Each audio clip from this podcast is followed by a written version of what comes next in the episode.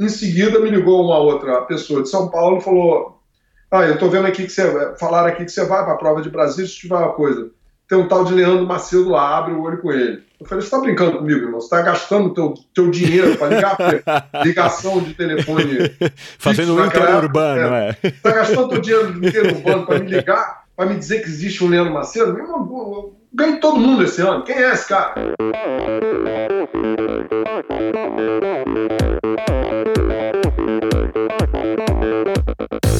Oi, eu sou a Fernanda Keller. Eu sou o João Amoedo. Sou Poliana Kimoto. Aqui é o Murilo Fischer. Aqui quem fala é Ronaldo da Costa. Olá, sou Henrique Avancini.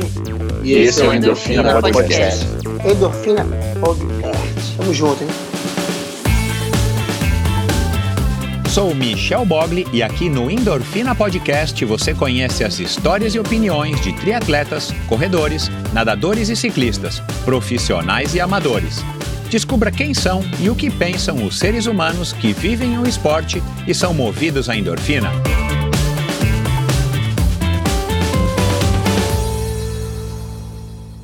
Mais uma vez, este episódio em oferecimento da Probiótica. Por sinal, tenho certeza de que você já tem acompanhado o trabalho muito legal que a Probiótica vem fazendo, investindo não apenas na fabricação de produtos de primeira linha, é claro, mas também ao patrocinar provas e atletas. Aliás, parabéns à Probiótica pela iniciativa. Estamos precisando de empresas que acreditem no esporte de uma maneira sustentável e o apoio aos atletas profissionais é uma parte importantíssima nesse processo. Aliás, muitos atletas já comentaram a esse respeito aqui no Endorfina. A probiótica produz uma linha específica de suplementos da mais alta qualidade para os esportes de endurance, tanto para os seus treinos quanto para as provas. Você encontra uma linha completa de carboidratos, desde o tradicional Carbap Gel até o Carbap Pós 4x1, diversos tipos de proteínas, energéticos como a derribose e a destrose, glutamina, creatina e os BCAAs que seu nutricionista já deve ter recomendado. Estes produtos e toda a extensa e completa linha de suplementos da probiótica você encontra na Quality Nutrition. Apenas uma loja com a experiência, conhecimento e excelência da Quality Nutrition é capaz de oferecer a variedade e o atendimento que você procura. Uma ideia bacana da Quality Nutrition, e que, ao meu ver, foi uma grande sacada do Marcelo Kim, foi a criação dos combos promocionais. Você compra três produtos iguais e ganha um desconto que pode chegar aos 50%. Outra sacada é a Quality Week. Em toda a última semana do mês, cerca de 80 produtos nacionais e importados entram em promoção, com descontos que também podem chegar aos 50%. Além dos três endereços em São Paulo, você pode comprar convenientemente de qualquer lugar do Brasil através da loja virtual da Quality Nutrition. Você tem literalmente na ponta dos dedos acesso a uma quantidade inimaginável de marcas e produtos. Acesse qualitynutritionloja.com.br e faça suas compras hoje mesmo. A Probiótica é patrocinadora oficial do circuito Ironman Brasil e 3-Day Series 2019. probiotica.com.br. Acesse o site agora mesmo e conheça a linha completa de produtos da Probiótica. No Instagram, Probiótica Oficial e Quality Nutrition Loja. Siga os perfis e fique por dentro das últimas novidades dessas duas marcas. Olá pessoal, sejam muito bem-vindos a outro episódio do Endorfina Podcast. Um episódio especialíssimo, um episódio histórico, um episódio que vai é, ficar aí para sempre na memória de quem é triatleta e de quem escutá-lo, porque o Beto Dolabella é o cara que simplesmente está há mais tempo nativa no triatlo no Brasil, há 36 anos esse cara é triatleta. E ele foi, além de ter sido o primeiro ganhador, o primeiro vencedor do primeiro triatlon é, realizado em solo brasileiro, que teve ordens invertidas por razões aí da, de exigência do Exército. Se você quer saber mais dessa história, vai lá atrás e ouve o episódio com a família Werneck, é, que foram os pais do triatlon brasileiro. E o Beto conta aqui como é que ele caiu nessa do, do triatlon, o que, que ele estava fazendo na época, quais eram as perspectivas dele e o que, que, é, o, que, que o atraiu num esporte novinho, um esporte que não tinha é, história nenhuma no Brasil. E ele foi lá então e resolveu participar, resolveu experimentar e deu o seu melhor, como ele aqui vai contar. Ele acabou vencendo e daí ele acabou se tornando o primeiro triatleta profissional brasileiro, o primeiro triatleta que viveu do esporte, o primeiro triatleta que negociou com patrocínios, que negociava com as marcas, que, que é, entrou no jogo aí do, do, do triatlon profissional e um cara que eu admirei muito, admiro muito, um cara que é, me inspirou muito na época que eu comecei a competir. Para mim, ele era, ele era de longe o melhor triatleta que o Brasil é, já tinha visto por conta aí dos, é, dos títulos e principalmente da constância do Beto até chegar o, o, Leandro Macedo, e isso ele vai contar aqui também, que acabou se tornando o maior triatleta brasileiro de todos os tempos. E, bom, um cara que tem muito, muita opinião, um cara que adora dar opinião, um cara que tem opiniões muitas vezes controversas, vocês vão perceber isso. E, e para mim o Beto sempre foi isso. O Beto sempre foi um cara que, que rompeu barreiras, um cara que está, é, podemos, podemos dizer, aí à frente do seu tempo. É, e é, essa é a personalidade do cara que é, vive do vive do triatlon, não, perdão, que viveu do triatlon aí por muitos anos e hoje, ou já faz muitos anos também, ele se mudou para Miami também aí por uma por uma coincidência do, do triatlon. E ele, é, mesmo se aposentando da, das competições profissionais, ele continuou competindo e continuou vencendo em sua categoria. Hoje ele compete ao lado do filho e, enfim, foi um grande prazer conversar com o Beto. Ele tem muita história, ele tem muitas opiniões, é um cara que acompanha, é um cara que é ativo no triatlon até hoje. E isso ele demonstra aí nessa nossa conversa que foi gravada no finalzinho de março um episódio que faz quase dois anos, desde o comecinho do Endorfina, eu estou conversando com o Beto e tentando gravar com ele, mas eu confesso que foi super difícil e finalmente agora no comecinho do ano a gente conseguiu e aí por razões técnicas eu só consegui soltar esse episódio agora. Então prestem muita atenção, um episódio sensacional.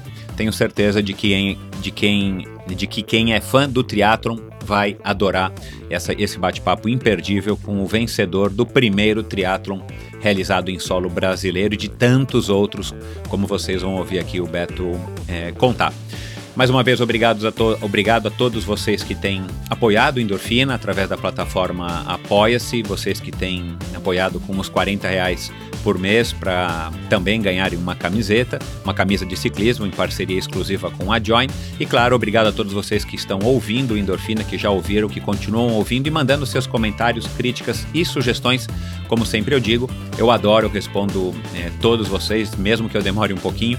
Vão lá no Endorfina BR, perfil no Instagram, mandem um inbox ou façam um comentário que eu estou sempre lendo e, e respondendo com o maior prazer do mundo. Muito obrigado. Vamos lá, mais um episódio especialíssimo do Endorfina com o Beto Dolabella.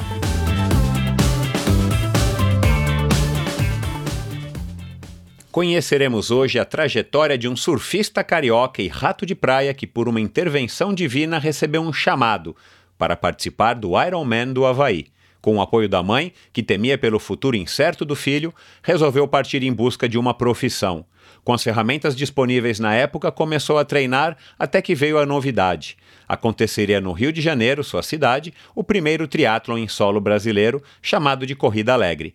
A presença de um bom público, atletas famosos e da imprensa serviram de motivação para o jovem recém-atleta dar o seu melhor. Acabou vencendo a prova e, já em outubro do mesmo ano, juntamente com outros dois heróis, estreou a participação do Brasil no Ironman do Havaí. O resto é história, que será contada agora por ele mesmo, o lendário Carlos Roberto Dolabella Peixoto, vencedor do primeiro triatlon brasileiro e o primeiro triatleta realmente profissional do Brasil. Oi, Beto, seja muito bem-vindo. É um grande prazer receber você aqui no Endorfina.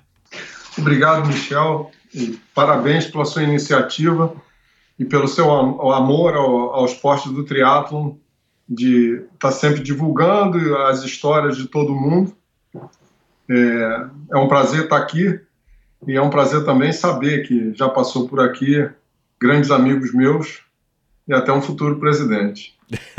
Legal, agora vamos, vamos ouvir agora a, a, a, tua parte, a tua versão da história que estava faltando, né? A gente está tentando agendar essa gravação aqui já faz mais de ano e finalmente deu certo.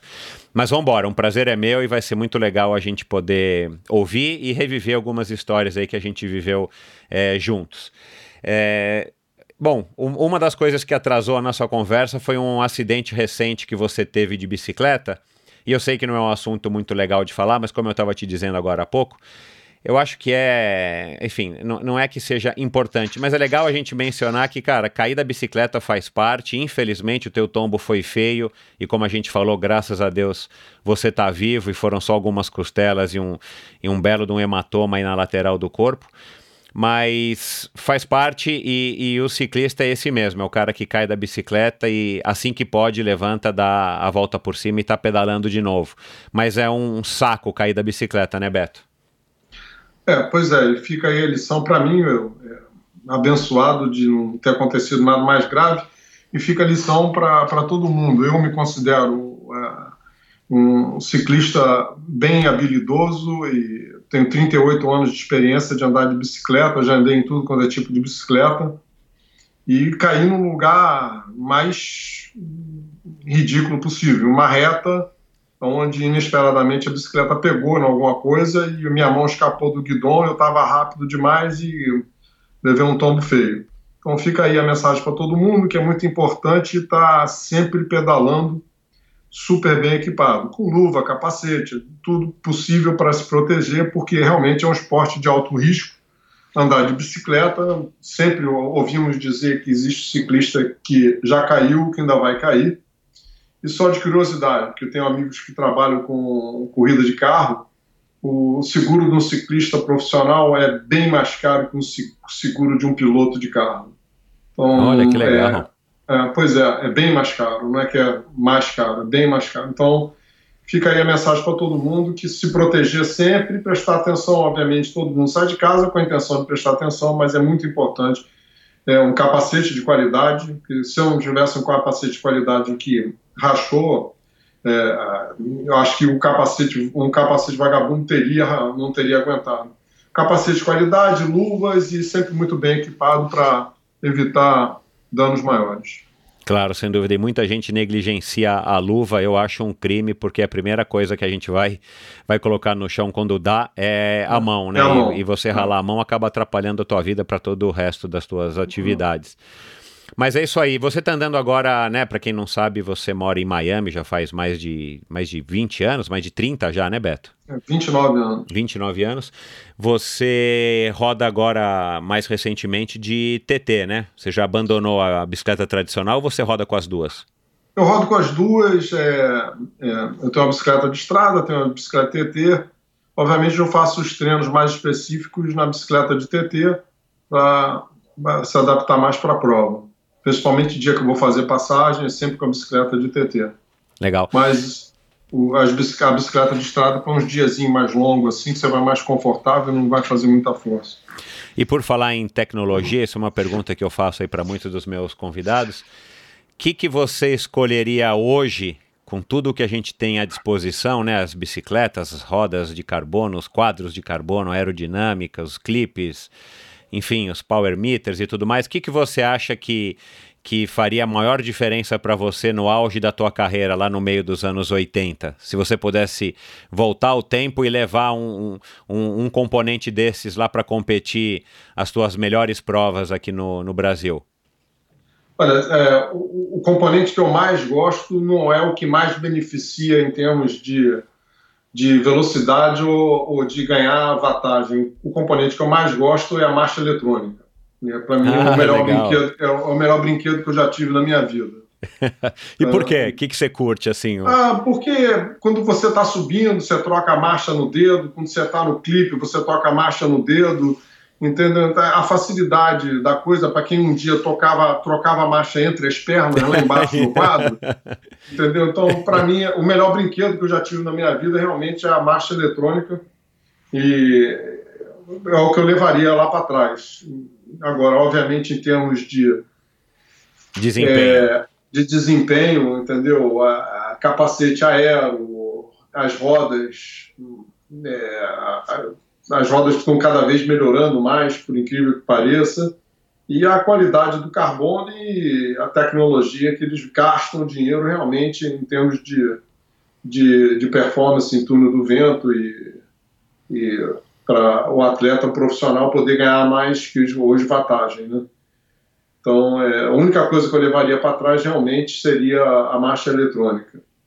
Bacana. Legal.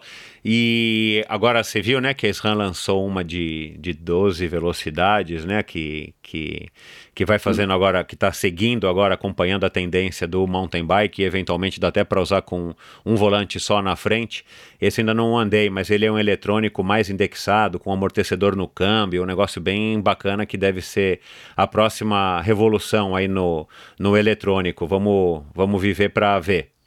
Parece até a indústria de carro, né? Um, Exato. Um vai, um vai ultrapassando o outro em termos de tecnologia Exato. e cada vez vai melhorando e, obviamente, o usuário é o maior beneficiado. E, entendeu? Para quem é apaixonado, que nem nós todos somos, entendeu? É, é aquela coisa, vai lançar um brinquedo novo, é o que a gente mais quer. claro, e a indústria está atenta aí na, no nosso comportamento para poder receber o nosso suado dinheiro, né, cara? Esse é o, o, mundo que a gente vive, ainda bem, né? Porque na tua época, quando você começou, né, eu faço ideia de como é que eram as bicicletas. Se na minha época, em 88, quando eu comecei, era a Caloi Triathlon, era o que tinha, na tua época, então, deve ter sido um, um treco, né, cara? A bicicleta... Michel, olha, o primeiro Ironman em 1982, eu fiz é, com a bicicleta emprestada, e, quer dizer, treinei com essa mesma bicicleta, porque a, a pessoa que emprestou, emprestou durante o ano inteiro, e foi gentil o suficiente para deixar eu ficar com a bicicleta e ir para o Havaí. Agora, não tinha sapatilha, não tinha pedal, pedal era, a firma pé. Enfia lá e aperta o corinho. O capacete, o capacete era aquele de corinho também, dos anos 70 na Tour de França. Então, é. Mas você pedalou de tênis ou pedalou de sapatilha? Sapatilha de da sprint? De tênis? Não, de tênis, é. De tênis. Olha um lá. tênis Puma, com o firma-pé puxado bem apertadinho. Bom, tinha uma vantagem, né? Não precisou tirar o tênis na transição, ah, não, saiu não, correndo com o correr era tênis. outro tênis, porque eu usava Ah, um tá. tênis. Eu usava um tênis que eu cismava que ele era bem baixo, então não tinha auto-amortecimento, era bem duro, era tipo tênis para jogar tênis na época. Então, mas é, também não estava muito preocupado com, com transição, não, entendeu? O objetivo naquele ano realmente era, era tentar chegar no fim do maior desafio, porque naquela época no Brasil, o cara que corria maratona era tido como um monstro. Pô, o cara corre maratona. E a gente inventou o negócio de nadar 4 km, pedalar 180 km e correr uma maratona no final. E todo mundo achava que era impossível. Ah, esses caras não vão fazer isso nunca. Impossível, impossível. Como é que eles vão correr uma maratona, começar a correr uma maratona, principalmente depois de pedalar 180 quilômetros? É que é uma distância impensável para ainda hoje para a maioria das pessoas que você encontra por aí, né? É, o, o esporte expandiu muito, né? A marca Ironman expandiu muito, é, virou uma. é, não sei se já divulgaram a- aqui com você, mas a tatuagem do Ironman é a segunda tatuagem mais tatuada no mundo. Ah, não, a não sabia. Davidson, é, a Harley Davidson é a, a tatuagem mais tatuada no mundo. Olha o Iron Man é a segunda tatuagem. Então virou uma, uma febre, todo mundo quer fazer Iron Incrível, Man, é. entendeu? Apesar de eu não recomendo para ninguém, mas tudo bem, cada um na sua. Você não tem tatuagem do Iron Man? Não, não tem tatuagem nenhuma. Tem uma pequena tatuagem da Andréia, que é a mãe do meu filho, que eu fiz depois que eu me separei dela, em homenagem a ela, porque ela Que foi legal. sensacional. Entendeu? Tá. Só isso. Mas tatuagem de Iron Man nenhuma, não, não me fantasio muito não. Tô bem de jeito, tô até porque eu não faço mais Iron Man, nem meio Iron Man. Entendi. Então, socorro para socorro pra Mas, mas, mas você, mas você foi o primeiro brasileiro a participar do Iron Man, né? Você foi o É, cara que abriu as portas para todo esse, esse mundo de gente que está nos ouvindo aqui hoje. É, pô, foi um- uma oportunidade que a vida deu, eu não sei nem como, e fico muito satisfeito de ter poder, poder dar dado um exemplo, ah, não só para todo mundo hoje em dia, mas principalmente o pessoal daquela época, é, como a Fernanda Keller, que virou a nossa rainha do triatlon brasileiro, o Alexandre Ribeiro, que foi seis vezes campeão mundial do Ultraman, essas, eles todos meio que se espelharam em mim. Armando Barcelos, Leandro Macedo, uma turma enorme, entendeu? Que se espelharam em mim e vieram a ser grandes campeões. Então, eu acho que para mim foi assim espetacular depois de ter mudado para prova curta e ter ido super bem em prova curta, até que apareceu o Leandro Macedo. Aí é, a coisa deu uma mudada, entendeu? uma pessoa muito querida, mora no meu coração, foi o cara que me desbancou mesmo na época, foi o Leandro Macedo, merecidamente. Foi a duas Olimpíadas, merecidamente, é um cara sensacional. E é aquela coisa, é, então qualquer pessoa que inicia no esporte quer ser campeão, tem que ganhar daquele campeão. Como alguém que começou depois do Leandro, como talvez o Manzan, outros que disputaram com ele, o, o Miyashiro, entendeu? Para ganhar do, para ser campeão tinham que ganhar do Leandro e depois para ganhar do Exato. desses o outro que entrar e assim vai. E a vida é Exato. é assim em qualquer esporte, são em ciclos, qualquer é. trabalho. É. É. Então eu eu fui, eu acho que o primeiro ciclo, eu fui que dei o primeiro exemplo e sou muito agradecido a tudo e não tudo que aconteceu, né? todos que me seguiram, que viraram, viraram grandes amigos para a vida inteira, que é o que eu mais guardo do, do, do triatlo. Você, você começou a, a, o teu primeiro triatlo, uma corrida alegre, você começou com qual idade? Que idade que você tinha? 82, ah, Beto? Tinha 20, 20 anos. 20. Você está com 56 ou 57? 50, vou fazer 58 agora em maio. Tá. É, depois que você experimentou a corrida alegre, foi para o Ironman do Havaí, terminou o Ironman do Havaí, que deve ter sido, enfim, né, um, uma sensação de realização gigantesca, porque se para todo mundo correr 42 era um, um grande feito, ainda é, né? Para a maioria das pessoas é. é. um feito hoje, mas naquela época era tudo mais. É, é, é tinha essa, essa aura de aventura, né? Tipo, correr 42, ó, oh, né? Hoje em dia é bem mais comum, todo mundo já, já ouviu, conhece alguém que já correu 42. É, para vocês também era, e, e, vocês conseguirem, você, o Ronaldo e o Ripper, conseguirem provar para todo mundo, todo mundo, né, todo mundo que estava aí no Rio, todo mundo que conhecia vocês e tal, que vocês conseguiram, conseguiriam terminar o Ironman, ainda mais em Kona, né, naquelas condições que a gente sabe como é que são. É, foi também uma grande sensação de, de realização, eu acredito, né? Você ficou feliz com você mesmo, embora talvez o, o teu tempo e tal não tenha sido o que você tivesse planejado. Ah, o objetivo era chegar, então não tinha nem tempo na cabeça para não chegar ou não, existia dúvida muito grande aonde que eu ia quebrar, entendeu? Porque botaram isso na minha cabeça.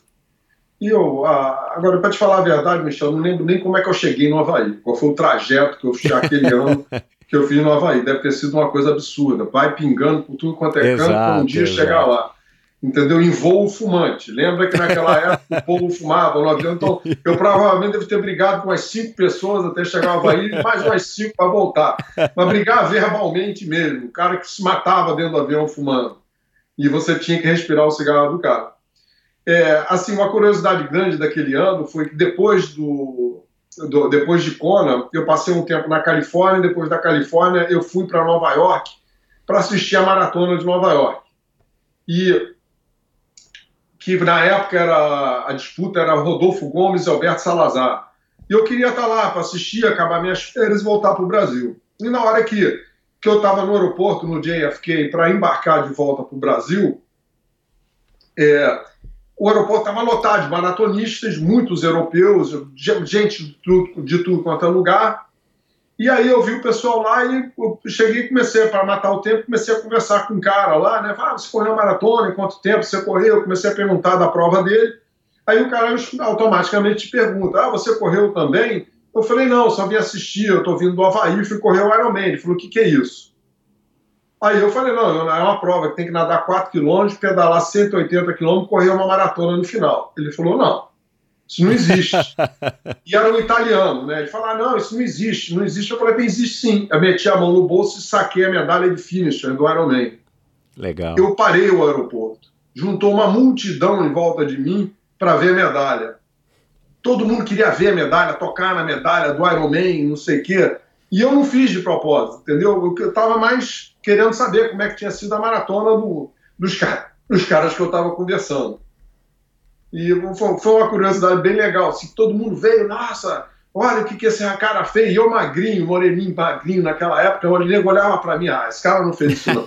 Porque a imagem do e a imagem de um, de um Iron Man automaticamente na cabeça das pessoas é o, o cara gigantesco, o Hulk, é, fortão, é, entendeu? É. E, e, e, engraçado também, Michel, em outra, em várias provas, tanto no Brasil como provas internacionais, de eu estar alinhado para largar e eu escutar chegar alguém assim na pra, tentando entrar na frente, né? Aquela coisa nossa, né, Michel? Que a gente sempre estava lá na frente para largar, a gente vai nadar bem. Uma coisa era certa. Se quiser, segue a gente. Isso, isso. E algumas vezes eu tô ali alinhado e eu escutar assim, quem é o tal do Dolabella? E aí nego apontar para mim e o cara falar, esse aí? É. Porque o cara tava esperando ver o monstro. Entendeu? Exato, é. É o Fortão. Chega, cadê o Fortão? Bom de briga. É. E você vê, né? ma- Mal sabiam que o teu biotipo é muito mais perto do ideal hoje, né? Depois de tantos anos, do que o meu biotipo, por exemplo, e de tantos outros que tinham na época, o próprio Reaper e tudo mais, né? É, É com um- algumas exceções, né, Michel? É, se você pegar um, um Frodino que é alto, é mais para você do que para mim. É, mas ele não pesa 82, que é o que eu pesei sempre durante a minha carreira esportiva, né? Um cara que pesa É. 75, no máximo 77, são muito mais esguios, né? Que é, é tipo o físico de um corredor, né? O cara tem, tem perna, tem pulmão, não tem braço e, É, e voa, né? pri- Principalmente quando a ITU veio para o cenário, ficou bem claro que para ser um bom triatleta precisava ser um jockey. É, isso Precisava aí. ser magro e leve, dar, bem, pedalar bem, correr bem. É. Entendeu? Principalmente a corrida. Ô Beto, e você tinha noção naquela época é, que vocês estavam fazendo, assim, história? Justamente pelo fato de que o Ironman e, e o triatlon, né? A gente não precisa falar mais do Ironman, mas o próprio triatlon, quando a gente participa a primeira vez, eu imagino que deva ter sido essa a sua sensação, quando você cruzou a linha de chegada na, na Corrida Alegre, é, diga-se de passagem, pedalando, né? Porque foi em ordem invertida, como já disse aqui o Werneck, e o Rafael e, e, e o Médici e tudo mais. É, Cara, é um feito pra gente. Não importa se a prova durou uma hora ou se ela durou 12 horas. Você, você tinha noção de que você estava fazendo alguma coisa que, que era é, grandiosa? Primeiro para você, depois para a grande maioria das pessoas, por ser um feito né, que pouca gente naquela época ainda, é, mais ainda, é, pouca gente arriscava e que eventualmente acabou se tornando um marco, né? Você se tornou um marco para o nosso esporte e o esporte é, prosperou no mundo e no Brasil? Dava para ter essa noção? Tipo, você se sentia meio herói? Não, de jeito nenhum. Eu sentia o meu próprio herói. Achei alguma coisa para fazer na vida. É, vou me ocupar com isso. A vida é saudável. Vou procurar amigos saudáveis e, e vou viver uma, uma vida saudável daqui para frente. Essa foi a sensação de que me achei. E é aqui que eu vou ficar. É, na realidade, para ser bem sincero, em seguida apareceram é, inúmeros atletas de outros esportes. Vieram os irmãos Carvalho do Remo, veio o Ciro Delgado da natação, o Djalma Madruga da natação. Apareceram inúmeros outros atletas que causavam um pouco de medo em mim, porque eram pessoas que tinham sido atletas olímpicos bem-sucedidos, atletas medalhistas no Pan-Americano, medalhistas olímpicos, que iam tentar o, o esporte triatlon, até o PP do voo livre. Todo mundo. Quando você sabia que o cara tinha uma cabeça de campeão, então eu tinha medo dos caras, entendeu? Será que esses caras vão me roubar o que eu estou tendo agora? Porque no momento eu sou o campeão, entendeu? E obviamente só o tempo ia dizer, entendeu? E eu graças a Deus eu gostei muito de competir, sempre gostei muito de competir. Então, na hora que eu alinhava, entendeu? Era, era para andar na frente. Não era quem é que está na prova. Não. Quem está na prova quiser que me siga. O teu medo era porque você, além de conhecer essas pessoas que você citou, inclusive o PP eu não sabia, é, eram, eram pessoas conhecidas e eram vamos dizer assim, mais atletas do que você. Você não se julgava um atleta, porque, como eu falei não, aqui na introdução, aí... você veio do surf, é, viu essa William Kerr. Né? Conta um pouquinho da história para que as pessoas é, entendam como é que foi, como é que o Beto Dolabella, surfista, rato de praia, um cara que estava meio à toa na vida e, e a tua mãe estava é que... preocupada com isso. Como é que você soube do triatlon é, e como é que você acabou se tornando um dos primeiros ou o primeiro triatleta brasileiro? Oh Deus do céu, um dia de um dia de glória, um dia de muita bênção. Ah, queria rapaz jovem que não tinha o que fazer, eu não sei, ir para praia, pegar onda, jogar bola com os amigos, ir na academia do, do Hollis Grace fazer um treino. E a minha vida era essa, entendeu? Se tivesse muito ruim, eu ia estudar. Mas se tivesse o dia tivesse bom, eu ia para praia. Então essa era a minha vida. E um dia de sudoeste, um tempo feio no Rio à tarde, eu morava no Arpoador, eu estava ali na praia, ver se chegava alguém para jogar bola.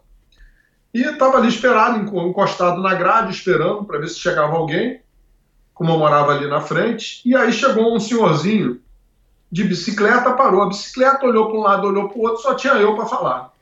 Aí fui eu mesmo que virei a vítima dele. Virou-se para mim e falou: Oi, como vai? falei, como vai, senhor? Tudo bem? Ah, tudo bem. É, já viu o que, que eles estão fazendo no Havaí? Eu falei, não, o que, que eles estão fazendo no Havaí? Aí ele abriu uma, pegou uma revista Running Times, ele precisava contar para alguém. ele, pegou, ele pegou a revista Running Times, abriu, eles estão fazendo o Ironman. Eles nadam 4 quilômetros, pedalam 180 quilômetros e correm a maratona no final. Eu falei, ah, tá, não me interessei nem um pouco. Entendeu? Pô, legal, os caras, pô, os caras são bons, hein? Tá? Preocupado com meus amigos chegarem na praia para jogar bola, né? Surf não dava aquele dia, porque estava sudoeste, sudoeste quem conhece o Rio de Janeiro, o arpoador não tem onda, ou está muito grande ou está muito mexido.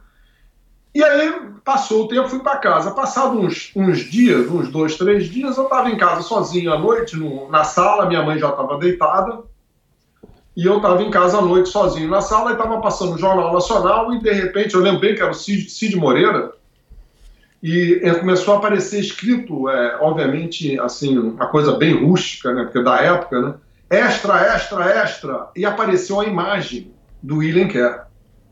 O jornalista William Kerr é encontrado morto em seu apartamento.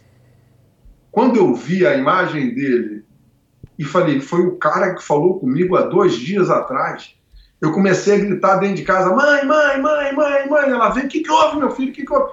Mãe, lembra aquela história que eu te contei, que o cara me mostrou lá na praia? Era um anjo querendo me direcionar na vida. Eu vou fazer esse negócio que o cara falou. Eu não tinha ideia do que eu estava falando, mas foi o que aconteceu. Caraca, meu. É. E, e, aí, e aí você se animou com, com essa aí história? Fui, fui no Clube Flamengo, Clube de Regatas do Flamengo, pedi autorização para nadar é, expliquei lá a história, foi difícil convencer alguém a me entender. Obviamente, quem me entendeu é, foi um, um, técnico de alta qualidade que olhou um cara a fim de fazer alguma coisa, que foi o Alberto Clar, na época. O, o Alberto Clar falou assim: ah, você, mas vai treinar para isso? Ah, aí apareceu o Ronaldo Borges, o Marco Ripper, não sei o quê, vamos juntar os três e o Alberto virou o primeiro treinador de triatlo do Brasil. Isso, que já passou por aqui, para quem não ouviu, é. É, entendeu? E começou a, começou a orientar a gente, ele também sabia, não tinha ideia, mais ou menos. Ele ia pelo feeling dele de treinador, mas ele não tinha muita ideia do que estava dando. Obviamente, o treinamento hoje em dia é completamente diferente daquela época. Obviamente, o treinamento que o Alberto passa hoje em dia para os alunos dele também é completamente diferente daquela época. Claro, é. Mas ele foi um cara que realmente nos ajudou no começo. Você era um surfista bom? Você era um surfista, vamos dizer assim, que ah. levava a sério ou era só um. Enfim, eu curtia... levava a sério, mas eu era mais metido do que bom, cara. Porque eu morava no Arpoador, era local, então a, onda que vier é minha ou do Daniel Friedman, que era o outro local e era bom. Legal. E você, surf foi o seu primeiro esporte assim mais mais frequente ou você Não, já havia natação. passado por outros? Ah, natação. Você já nadava?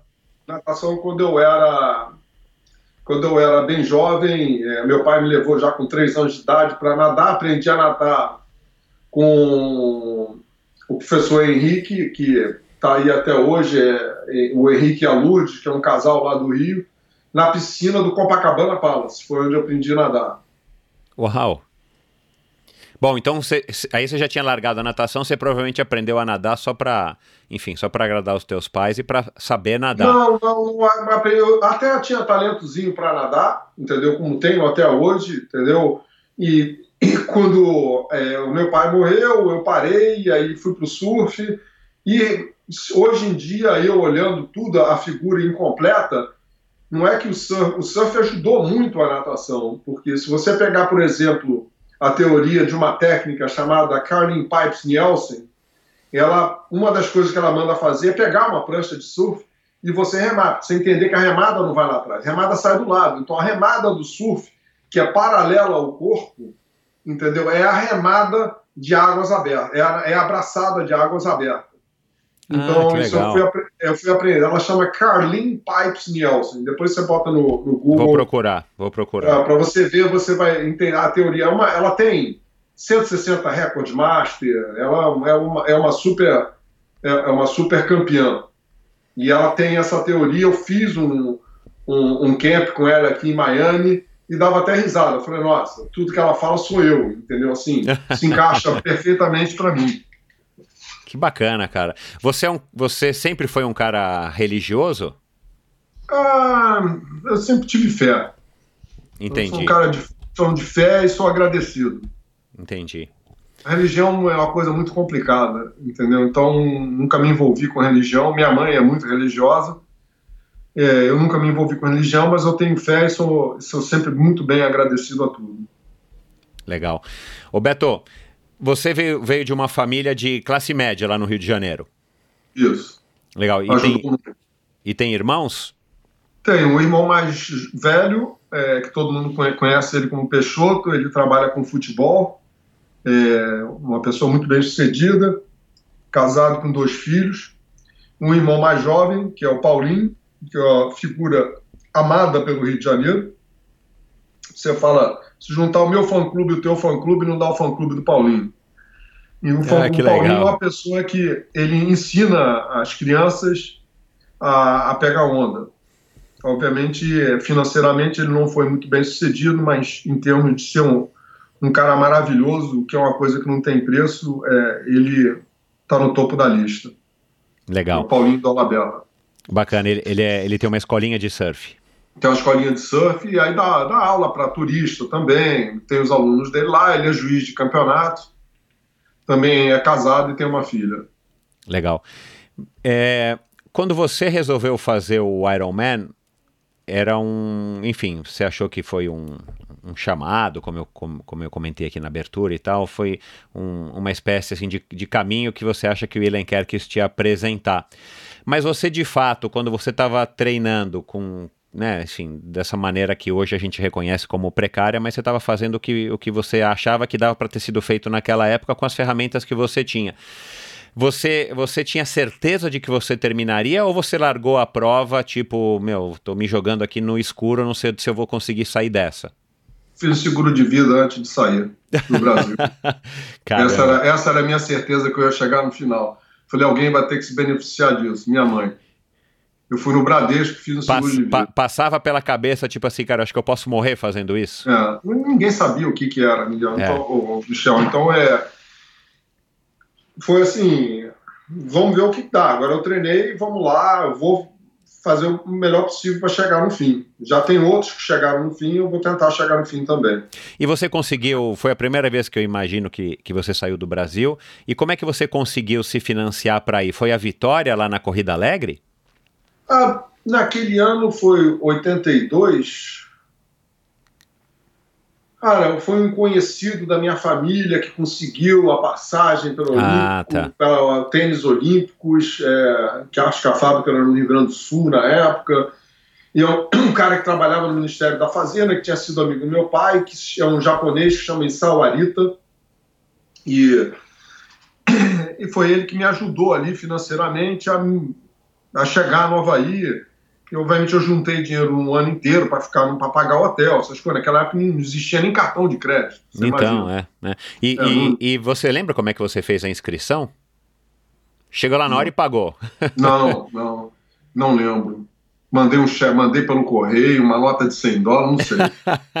Não lembro. O, o, o, Liguei a O- cobrar para o Havaí. o, Werneck, o Werneck não te ajudou, alguma coisa assim? Será? Não lembro, não, né? cara. O, o Werneck, apesar de ter sido, assim, não é apesar, ele foi realmente é, uma pessoa muito importante no triatlo. Ele, a mulher dele, os filhos, as, as filhas dele, foram uma pessoa, foi uma pessoa muito importante no triatlo, mas o meu relacionamento com o Werneck era um pouco estremecido naquela época. Não hoje, nunca mais, porque todo mundo ficou mais velho, todo mundo se ama hoje em dia. Entendeu? Mas a gente tinha um pouco de estremecimento naquela época talvez pela minha personalidade, e eu entendo, e ele estava fazendo o papel dele não só de jornalista, mas como de organizador, entendeu? E eu não aceitava certas coisas, abria minha boca, falava besteira para burro, entendeu? Então, mas não foi o Werneck que me ajudou. Na volta, um jornalista do Jornal do Brasil chamado Sandro Moreira, que morreu logo em seguida, foi quem me ajudou. Ele era jornalista de futebol, tinha conhecido meu pai também, e quando eu cheguei de volta do Havaí, eu encontrei ele na praia, ele falou, vai na redação amanhã, que eu vou fazer uma matéria grande com você. E aí eu fui na redação, ele me apresentou lá e saiu a primeira grande matéria sobre o triatlo e como a revista Viva era dentro do Jornal do Brasil, uma coisa seguiu a outra.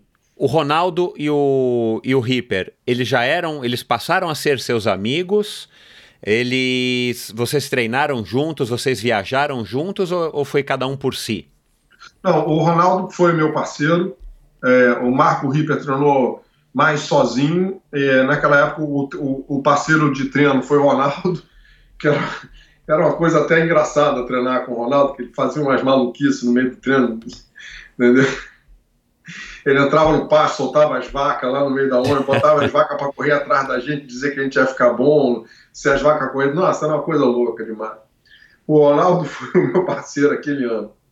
Aí, infelizmente, é, cada um segue seu caminho na vida. O Ronaldo escolheu o caminho errado aí, algumas pessoas sabem a história, e logo em seguida ele parou com o triatlo e a vida dele não, não foi muito de sucesso. Me diz uma o... coisa, o que que você, o que que fez você vencer o, a corrida alegre? Por que que você chegou lá sem nunca ter, vamos dizer assim, feito nenhum esporte mais sério, muito menos aeróbio? Vindo do surf, a, a, o que que fez você vencer? Você competiu contra Rômulo Arantes e tantas outras pessoas que estavam fazendo o revezamento, né? Diga-se de passagem, né? Na corrida alegre. Na é, você, é, você poderia fazer quantas modalidades você quisesse ou revezamento. Você fez as três. O que, que você acha que fez você vencer? Assim, de onde que veio esse, esse talento logo na primeira prova? É, o, Romulo, o Romulo fez as três também. Ele ah, nadou, saiu da água na minha frente, eu passei ele na corrida. E aí na bicicleta ficou, foi um pouco confuso o percurso da bicicleta. Eu lembro de eu cruzar com ele e ele junto com o pessoal da KPM de ciclismo estavam ajudando ele na bicicleta. Obviamente não pode, não podia nem ter ajuda, não pode ter ajuda de fora, não pode nem andar de vácuo, mas tudo bem. Entendeu? E aí na hora que eu voltei lá perto do MAM, Museu de Arte Moderna, onde seria a chegada, o Werneck já estava gritando: a chegada é aqui, a chegada é aqui. E eu, quando eu passei, ele falou assim: ah, esse é o primeiro, ganhou. E aí eu levantei o braço em cima da bicicleta, todo torto, entendeu? E aí saiu a foto no jornal, eu todo torto lá, escrito caderneta de poupança aspa na minha camisa. No, coincidentemente, no dia seguinte faliu. Ah, é? é. O meu primeiro patrocinador faliu no dia seguinte. Eu falei, não, não comecei bem, vamos ter que procurar outro. Bom, e o que, que significou é... aquilo para você naquela época, com 20 anos, não, aquela vitória? O, o Romulo Arantes, ele, o Romulo Arantes, ele, é, ele era assim um, um ponto de referência para muita gente, né? um medalhista olímpico, né? não precisa dizer mais nada, né? Então, um cara super talentoso para tudo. E o Romulo entrou na brincadeira para ganhar, ele estava afim de se promover. Aí, quando eu vi é, uns dias antes que o Rômulo estava afim de se promover, estava com uma bicicleta muito melhor que a minha, e não sei o quê, eu falei, ah, pô, você está afim de se promover, o negócio é se promover. Então eu tenho que me promover também, eu tenho que chegar na frente dele. Isso. Entendeu? Se vira. E eu era bom nadador, entendeu? E aí, e como diz, a gente, a gente tem um grande amigo em comum que é o Roberto Azevedo, doutor Roberto Azevedo. Doutor, é entendeu? Até falei com ele anteontem, é, que sempre falou, cara, o que te fazia ganhar era a tua cabeça. Você, é, você não tinha. Eu, ele falou, ele falou que, é, que ele treinou com muita gente boa também, entendeu? E ele falava, impressionante que fazia ganhar é a tua cabeça de campeão. E eu, obviamente, quando você estão se referindo a você, você não entende muito bem isso, né? Porque você é do jeito que é, você é do jeito que é, eu sou do jeito que eu sou. Então, eu acho que era a forma que eu tinha o approach para me aproximar da, das competições, entendeu? Então, é, eu, eu, me sentia livre em, em disputar. Mas, mas você, você já era assim? Ou, foi no triatlon que você se descobriu assim, ou essa foi uma, uma característica que foi se desenvolvendo? Porque Não. esse é um assunto que eu quero abordar daqui a pouco, mas... Tá. O... Eu, eu já era assim, só que os outros esportes que eu tinha feito, que eu tinha feito que era a natação em si e, e, e o surf, é, eu também era assim, só que eu não tinha talento suficiente. Então, obviamente, no triatlo eu tinha mais talento, porque você não precisava ser super talentoso em uma modalidade, bastava ser talentoso em três. Em três, é. Entendeu? É. Então, é, eu falei, aqui eu posso me dar bem. Entendeu? E eu já era competitivo, mas eu achei, um, achei uma coisa que eu não precisava ser super. Bastava ser médio, mas não tinha que ser médio nos três. Cara, muito legal. E, e isso fez com que esse, esse teu drive inter, interior, e eu acho que o Roberto, né, para quem não conhece, o Roberto Azevedo é um, é um psicólogo é, psiquiatra. psiquiatra. clínico, o, o, Roberto tem uma leitura e te conhece há muitos anos, enfim, né? É, eu acho que ele acertou na mosca e eu acho que foi isso que, que também me, me, me inspirava em você, de ver como você tinha essa postura profissional, é, competitiva e profissional é, dentro do triatlon. E eu nunca vi ninguém assim. Eu acho que a Fernanda Keller ela, ela tem muito disso hoje.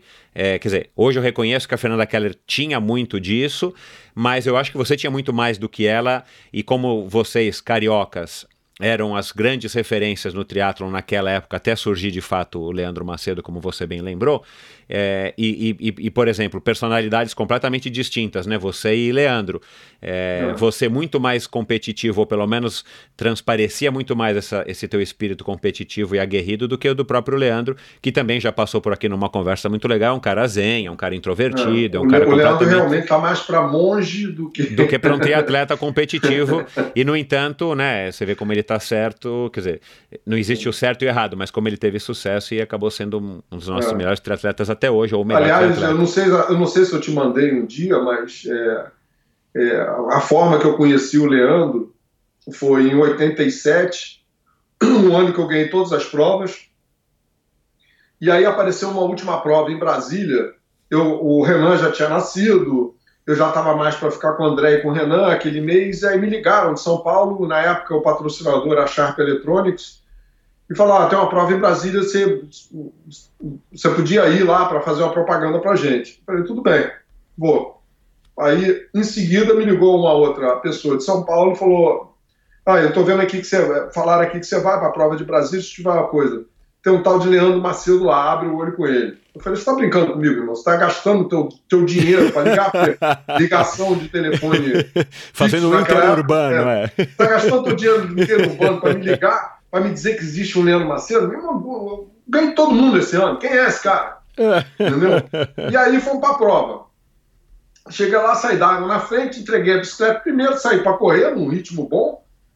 E aí, na volta da corrida, já chegando lá, pro, faltando, sei lá, 3 quilômetros na corrida, de repente me passou um cara correndo a toda. Um eu índio, falei, um índio. Eu falei, deve ser o Leandro Macedo. E tentei ir atrás. E, e, a distância que ele passou por mim, que ele deve estar daquela acelerada e, e botou uma distância, e eu fui com tudo. Dali ficou aquela distância e ele ganhou, eu fui segundo. E obviamente acabou a prova, a primeira coisa que eu fiz foi me aproximar dele e pedir para tirar uma foto com ele. E eu tenho essa foto até hoje. Que legal, cara. Eu, eu tenho essa foto então, você já me mandou. É, eu já, acho que já te mandei essa foto. Entendeu? Ah, eu cara, falei, cara, legal. se eu sou bom, esse cara aí vai ser bom pra caralho. Ou, E o Leandro, oh. e o Leandro é bem mais novo do que você, né? O Leandro acho que tem a. Ele é mais, um pouquinho mais velho do que eu, deve estar com 50 ou 51 anos, né?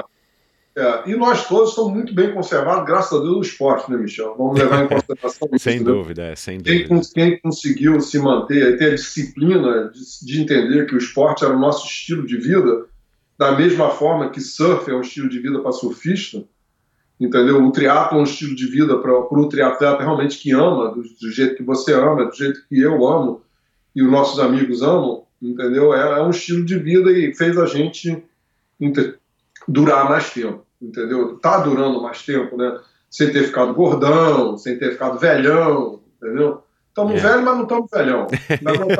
Estamos até como quebrar costela. Ô Beto, o, e, e, quando é que você resolveu, assim, tipo, cara, eu vou aproveitar essa boa onda que eu, eu sou agora o rei desse novo esporte e vou capitalizar literalmente, financeiramente ao máximo em cima disso é, e, e, e, e, se você, se você replicava isso na sua dedicação fora das competições, porque eu te conheci somente nas competições, eu nunca tive o prazer e a oportunidade de treinar com você. Nos treinos você também era comprometido, aguerrido, disciplinado, competitivo, levava a sério, dormia no horário certo, comia o que você achava que, tava, que tinha que comer. Como é que era o, o Beto fora e, e, e quando é que você decidiu, cara, eu vou aproveitar? Foi numa conversa com a tua mãe, mãe, eu vou aproveitar agora e que, que apareceu essa, esse esporte que eu sou bom e vou ganhar dinheiro com isso? Quanto a minha mãe, ela, entendeu? Ela aprovou na hora, não precisava falar mais nada, entendeu? Meu filho tomou a direção na vida, entendeu? É, é, quanto à decisão de que eu vou me aproveitar do esporte, é, foi assim, é, eu, obviamente, por eu ter feito o Ironman de 82, eu me senti obrigado a voltar em 83 e e fui novamente em 84. Em 84 eu já não queria ir para Kona. E acabei indo e tive uma péssima participação. Mas, enfim, é, eu, depois do Ironman de 83, eu falei, eu já sabia dentro de mim que tudo bem, já fiz minha parte de Ironman, prova longa não é para mim. Vamos tentar as provas mais curtas e comecei a ter bons resultados nas provas mais curtas no Brasil, que não eram tão curtas. Isso, é, então, diga-se de passagem, né, era, é, era, não, é, não era um short olímpico. É. Era, tipo, era até maior que o olímpico, era 2060 e 15. Isso, é. E era uma distância muito legal. Muito. Eu acho que 2060 e 15 é espetacular, entendeu? É. entendeu? Muito melhor do que 70.3. Eu também acho, é. Entendeu? Então, é, é para a saúde, inclusive. Então eu comecei a me dar bem, eu falei, eu tenho que explorar por aqui. E por aí, essas provas realmente só tem por aqui pelo Brasil, ou vou para os Estados Unidos, faço uma temporada lá, com as provas curtas e volto. E aí, eu acho que foi em 85 que a Fernanda Keller foi para o Havaí pela primeira vez. Eu fui acompanhar ela e a, e a Fernanda, no primeiro ano, já subiu no pódio na, na na, na categoria de idade. E depois a carreira dela todo mundo conhece, foi só sucesso. Mas para mim mesmo, é, o fato de eu ter escolhido o triatlo vai ser isso aqui, qual for a hora da decisão, a hora da decisão é aquela coisa. Primeiro, gosto é, do treinamento, me sinto bem, sou super disciplinado. É, fora do treinamento, eu fazia alongamento meia hora, três vezes por dia. Não tinha WhatsApp, não tinha Instagram, Facebook para distrair a cabeça de ninguém, então sobrava tempo, que é uma dádiva de Deus, entendeu? Então, eu era super disciplinado, comia muito bem, dentro do possível, dentro do... Aliás, a parte de alimentação eu trouxe da família Grace. Eu, como eu fiz jiu-jitsu lá com o Hollis Grace, conheci o Carson Grace, eles me ensinaram a forma que eles comiam, eram pessoas super saudáveis, e eu trouxe um pouco daquilo para o triatlo e vi que precisava adaptar um pouquinho, aumentar o carboidrato por causa da, da distância, mas aprendi muito com, com, a família Grace a parte de alimentação. E a, eu, por ser disciplinado, entendeu? É, então, é, todo dia acordava, fazia um pouquinho de alongamento, treinava, voltava alongamento, nadava, voltava alongamento, corria, voltava alongamento, dormia. Então, era come, treino e dorme entendeu? A vida era essa. E, e você ganhou era... dinheiro naquela época? Por os padrões eu... da época? Não, não posso reclamar, porque tive bons patrocinadores. O primeiro grande patrocinador foi a Coca-Cola, que ficou durante o ano de 83, que cometeu um, um a Coca-Cola cometeu um grande erro no final de 83, foi de terminar o, o, o, o, o programa que ela tinha de incentivo ao atleta, porque não só terminou comigo, mas terminou com Robson Caetano, terminou com Edilberto Guimarães e terminou com Joaquim Cruz. Para quem conhece o resto da história, não precisa dizer mais nada. Mandaram Joaquim Cruz embora no final de 83 e em 84 ele foi medalha de ouro na Olimpíada. Eles perderam a maior chance da, da vida, da história da Coca-Cola no Brasil, Exato. de explorar um medalhista olímpico que eles tinham criado, Olha de lá. ouro. É. Pois é. Então a Coca-Cola foi o primeiro patrocinador que dava uma, uma boa condição minha de treinar. Depois da Coca-Cola veio a Company, grande Company do Mauro Talman, que quem conhece a história de roupa no Brasil sabe do que eu estou falando. A Company realmente, que a Company não- acho que não existe mais aí no Brasil, mas porque o Mauro morreu no começo dos anos 90, a, a Company era o o que tinha de melhor. Todo mundo queria ter Company. Roupa, mochila, agasalho. Company era a coisa. E a Company tinha, um, tinha 60 patrocinados. Entre surf, voo livre, skate, tudo que era mais ou menos em outro patamar o que a, o que a Red Bull faz hoje em dia. E era É, a- isso aí. Mauro, o Mauro Talma era um visionário, então ele tinha essa visão. Então ele, ele tinha 60 patrocinados e eu era o número um dos 60. Eu era o mais bem pago, que tinha mais regalia. Eu era o que era atendido a hora que eu chegasse, entendeu? Eles me davam um amor incrível. Que legal. Então, foi muito, muito, muito legal ter sido patrocinado pela Company.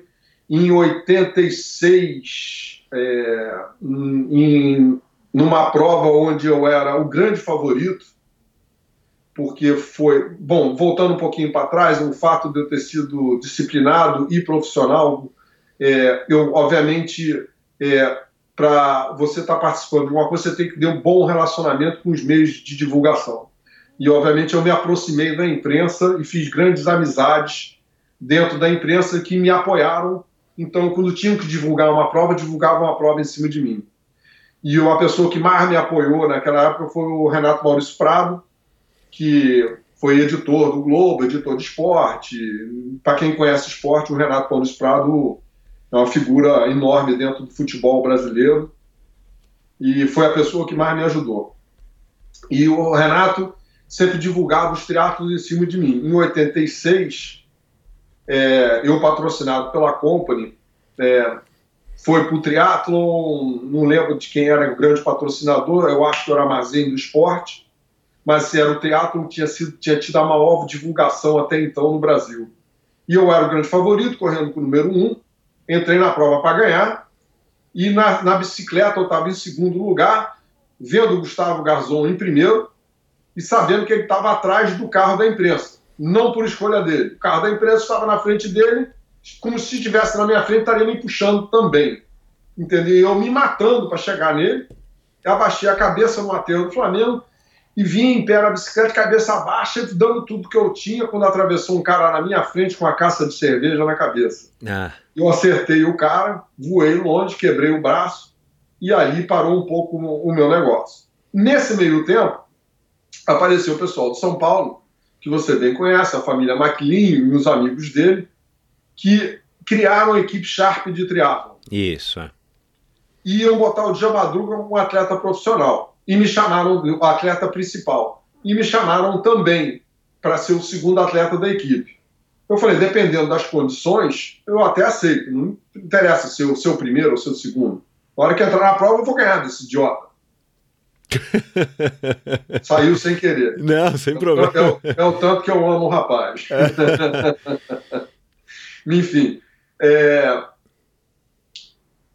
E aí eu fui na Company e falei com, com o Mauro, com a Bebel, que era a secretária direta do Mauro. Falei, Mauro, Bebel, tá rolando isso, isso e isso. Dá para dar uma aumentadinha no salário para mim ficar aqui, porque eu amo vocês? Ah, fala, Bebel, você tá brincando com a gente, né? Você de braço quebrado, alguém vai te dar emprego? Cara, tô falando a verdade. Ah, vai embora. Tá bom, vai embora. Aí, passou uma semana, eu voltei lá. Chegou eu lá, braço quebrado de novo. Mauro, Bebel. Ah, aí eu falei, Mauro, é, os caras estão querendo uma resposta. Dá uma aumentadinha, pelo amor de Deus, no salário. Eu quero ficar com vocês. Mas os caras estão assinando minha carteira, vão dar vale refeição, vale transporte, vão dar um monte de referência, décimo terceiro salário, entendeu? Entendeu? Nem você é o primeiro lá, você é o segundo. Vamos botar o, o bonitão lá de primeiro. Dá uma melhoradinha. E o Mauro, pela primeira vez na vida, ele achou que eu estava blefando. Eu falei, Mauro, eu não sou disso de blefar, cara. A gente sempre foi honesto um com o outro. Pô, me dá ajudinha aí, pá, não sei o que, dá uma melhoradinha. Não, pô, Dalabella, eu tô com 60 atletas, não sei o quê. entendeu? Você é o mais bem pago aqui, não faz o mínimo sentido você pedir para aumentar sendo mais bem pago. Falei, mal, a diferença é muito grande, olha o que os caras estão me oferecendo. Aí ele não acreditou, entendeu? Quando a próxima vez que eu voltei na company, eu voltei com um book feito com todas as reportagens, todas as fotografias, era revista, jornal, comia com fotografia da company e entrei na sala da Bebel, a Bebel olhou para mim e falou: "O que que foi, dona Bela?" E eu quase chorando, né? Falei: "Bebel trouxe isso de presente para vocês. Eu vou embora." Ela: "Como você vai embora?" Eu falei: "Bebel, eu vim aqui duas vezes, falei com vocês. Entendeu? Eu vou assinar com a Sharp." A Bebel começou a chorar copiosamente, achou Mauro em Nova York. Entendeu? O Mauro falou: manda ele esperar. Eu falei: não dá mais para esperar, eu já dei minha palavra. Claro, é. Entendeu? Desculpa. Entendeu? A Bebel chorou, eu chorei, e eu fui embora da Company, fui fazer parte da equipe Sharp, e veio o ano de 87, foi o melhor ano da minha vida, e eu ganhei todas as provas pela Sharp. Gostaria muito, muito, zero contra a Sharp, que me pagou super bem, me assinou a carteira, me deu vários benefícios, mas eu gostaria muito de tudo ter acontecido com, no meu peito, está escrito Company, não Sharp, porque realmente eu tinha um carinho muito grande pela Bebel e pelo, e pelo Mauro Talman. E pelo Luiz de Freitas também, que era o sócio do Mauro. Ô Beto, quem foi, quem foi tua escola para você agir dessa maneira tão jovem e, e, vamos dizer, vai, despreparado? Você não estudou, você, você não fez uma faculdade de administração e nada para que, que você pudesse administrar sua carreira. Quem foi que te deu todos esse, esses inputs para você ter, ter sido um, um, um, triatleta profissional de sucesso financeiro. Você sempre tinha um patrocinador, você não ficou na mão durante a época que você foi profissional. Ah, Michel, acho que desde pequeno, entendeu? Acho que todo mundo passa por algumas coisas na vida que ou você vira um cara traumatizado ou você vira um cara com um drive muito grande dentro de você. E quando meu pai me levou para nadar, é, obviamente no inverno as piscinas não eram aquecidas. Então eu lembro de eu chegar na piscina e no professor na época, Rogério, não me lembro o sobrenome dele, olhar para minha cara e gritar: Miliqui! Era 1500, nadando para aquecer. A água estava 15, 14 graus. E eu, magrelinho, moreninho, mergulhado dentro d'água, chorava 1500 metros. Mas não parava. Chorava 1500 metros, não parava. E no dia seguinte eu voltava e voltava e voltava e voltava e voltava, e aquilo ali foi uma coisa que me deixou determinado e depois, ah, mais tarde, quando meu pai morreu, eu ainda adolescente, eu sozinho no mundo, eu tinha que cuidar de mim mesmo. Apesar da minha mãe ter saído é, em campo para cuidar de mim e dos meus irmãos, ela foi trabalhar, virou instrumentadora de operação na Santa Casa, e ela foi trabalhar e cuidar de mim e do meu irmão, mas eu sabia que eu dependia de mim mesmo, entendeu? Então eu estava sempre buscando oportunidade. Eu acho também, Michel, que as pessoas nascem com a personalidade. É, a personalidade um pouco mais mole, uma personalidade um pouco mais dura. É, às vezes a personalidade dura é um pouco confundida com arrogância. Cara, eu nunca, nunca me achei arrogante, que um tanto que as pessoas que são meus amigos, entendeu, e que têm cabeça boa, sempre me entenderam. Inclusive o Leandro Macedo, Armando Barcelo, Alexandre Ribeiro, Fernando da Keller todos que eram competidores na época, entendeu? Não, não me achavam arrogante, me achavam duro. Mas por fora, muita gente dizia que eu era arrogante. Eu acho que era minha personalidade dura, mas eu acho que essa personalidade veio realmente de fábrica. É, e, e, talvez um instinto aí de sobrevivência que você teve que adquirir de uma maneira que ninguém nunca quer quando a gente perde um pai, enfim, uma situação traumática, né? É, foi realmente traumática. Um dia, fazem 40 e cinco anos praticamente, e eu me lembro como se fosse hoje. Mas, enfim, é, a vida continua, inúmeras coisas boas aconteceram na minha vida em dias chaves, que seriam dias da vida do meu pai, e, obviamente, tem um universo que circula em volta da gente, que faz com que aquilo dê certo num certo dia, num certo momento, que separa, se você tiver um mínimo de lucidez, você para para pensar você ri, né? Na hora. Você fala, cara. É, coincidência do universo. Obrigado, universo. Manda mais. Algum arrependimento na tua carreira, Beto? Arrependimento? É, assim, você não deveria ter saído da, char, da, da company, ou é, você escolheu a prova errada, ou você acha que você podia ter voltado a, a competir Não, provas mais a- longas? Na realidade, é, competição e triatlo é parte da minha vida, né? Então, é, é o que é, entendeu? Foi o que foi, tudo é o que é, e a vida vai seguindo.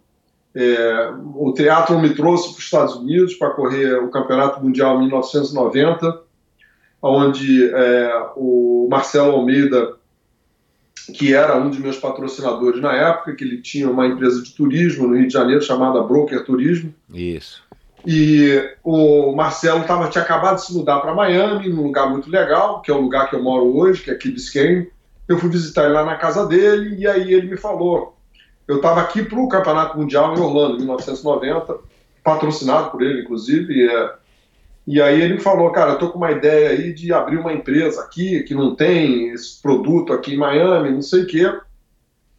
E queria ter uma pessoa determinada para trabalhar comigo, porque o negócio vai ser desde o começo, do zero, e num país diferente, com regras diferentes, sistema diferente.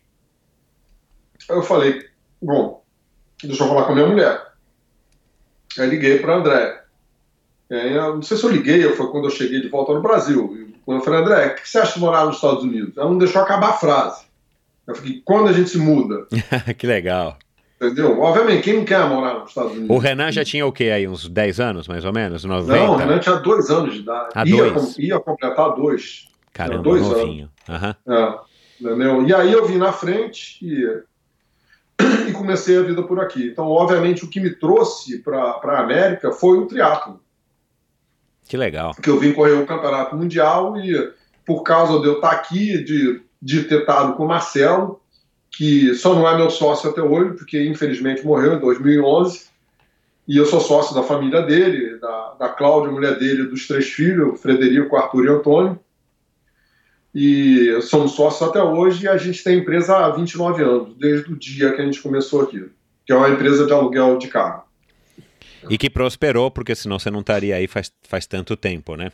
É, obviamente prosperou é, é, por duas, por uma combinação muito legal, que era é, a habilidade do Marcelo Almeida com a minha determinação.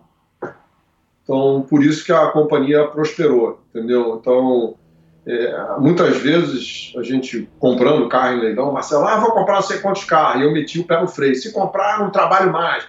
Porra, tô querendo expandir, aí ficava, a gente fazia um meio termo. Né? Entendi. A É gente um- brigava no uma meio boa do leilão, sociedade, todo mundo é. olhando pra gente, e aí a gente, vamos chegar no meio termo. Ninguém entendendo a gente, que a gente falando em português. Né? E aí, Beto, quando você resolveu se mudar aí com, com o apoio da Andrea, é, com- como é que você pensou em gerenciar a sua carreira como triatleta? Você já estava sentindo que com a presença do Leandro. é, Não, era, é, já era. Quando eu decidi mudar para cá, era para parar de ser profissional e tentar ser amador um- num tempo mais breve possível. Entendi. É, eu lembro de eu- das primeiras provas de eu ter participado. é, as primeiras provas de eu ter participado ah, aqui nos Estados Unidos ou, ou, ou uma na Jamaica, que eu me lembro especificamente, de eu falar para André, cara, tá muito difícil na minha cabeça essa transição de entrar numa prova para ganhar ou entrar numa prova para ganhar o grupo de idade, entendeu? Mas eu vou me adaptar, entendeu? Você também teve determinação para vencer uma fase de transição que também não é fácil, né? Não, não, não foi fácil para mim. Não sei como é que é para os outros. Não foi fácil para mim. Vo- você, é, me ocorrendo agora aqui você falando, eu acho que você foi o cara que mais venceu prova no Brasil. Ah, não, Leandro. ah, Galindes.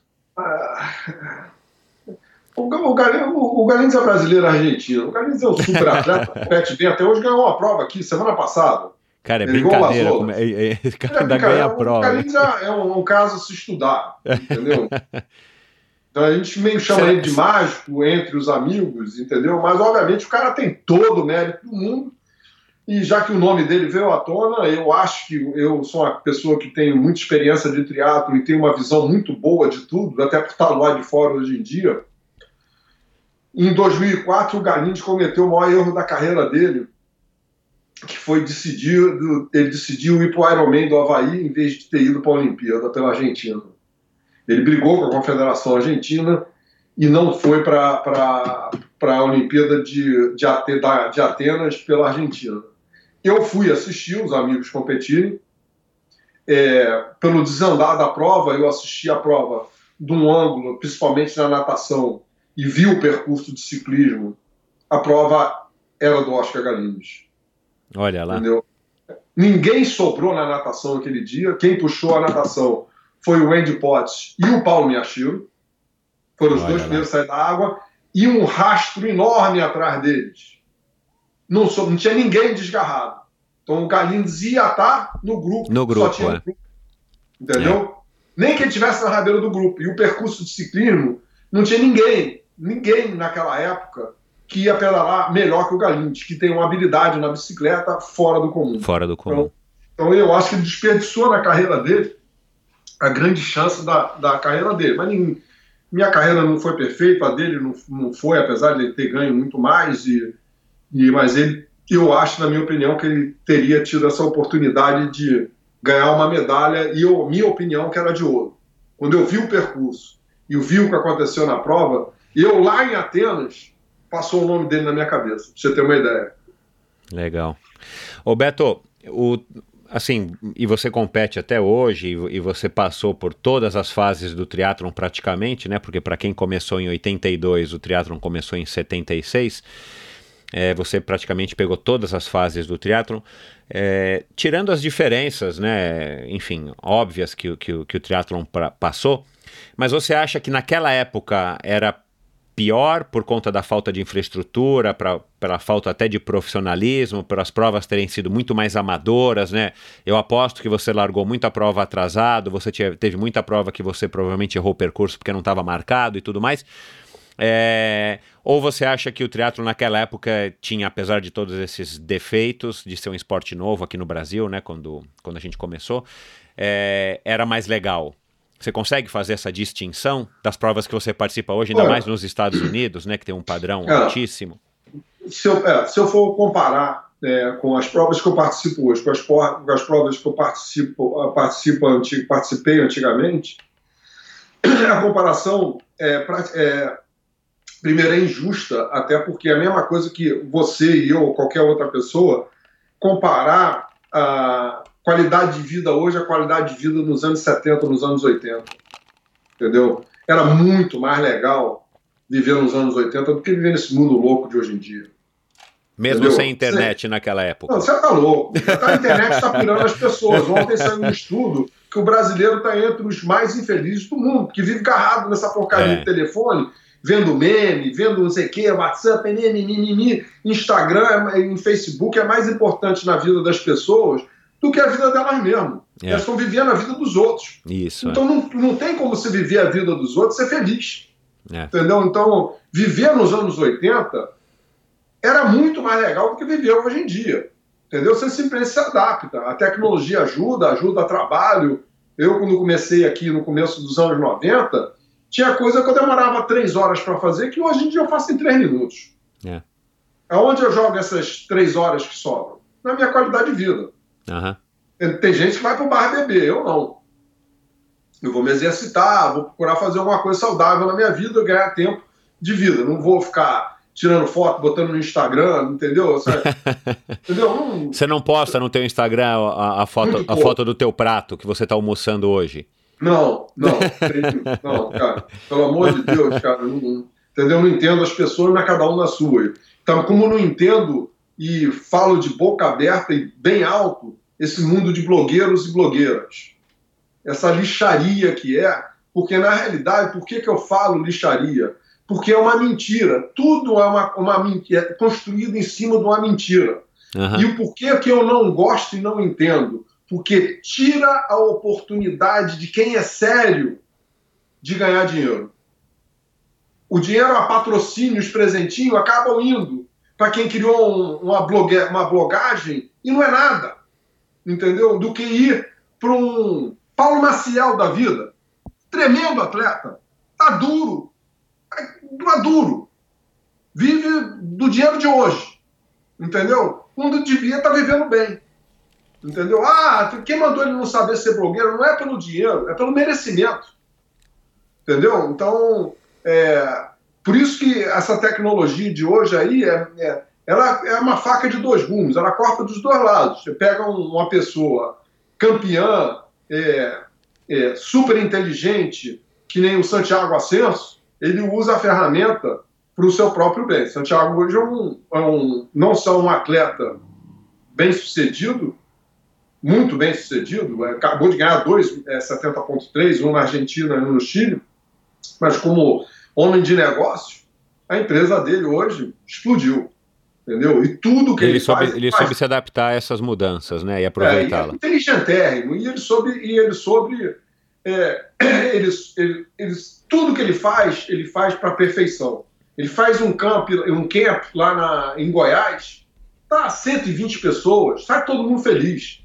Aí contrata fotógrafo, tem nutricionista, tem não sei quem, tem tudo. Hotel, transporte, tudo. Então, então ele está se aproveitando do mundo triatlo e ele consegue treinar e ganhar as provas, e uma coisa leva a outra.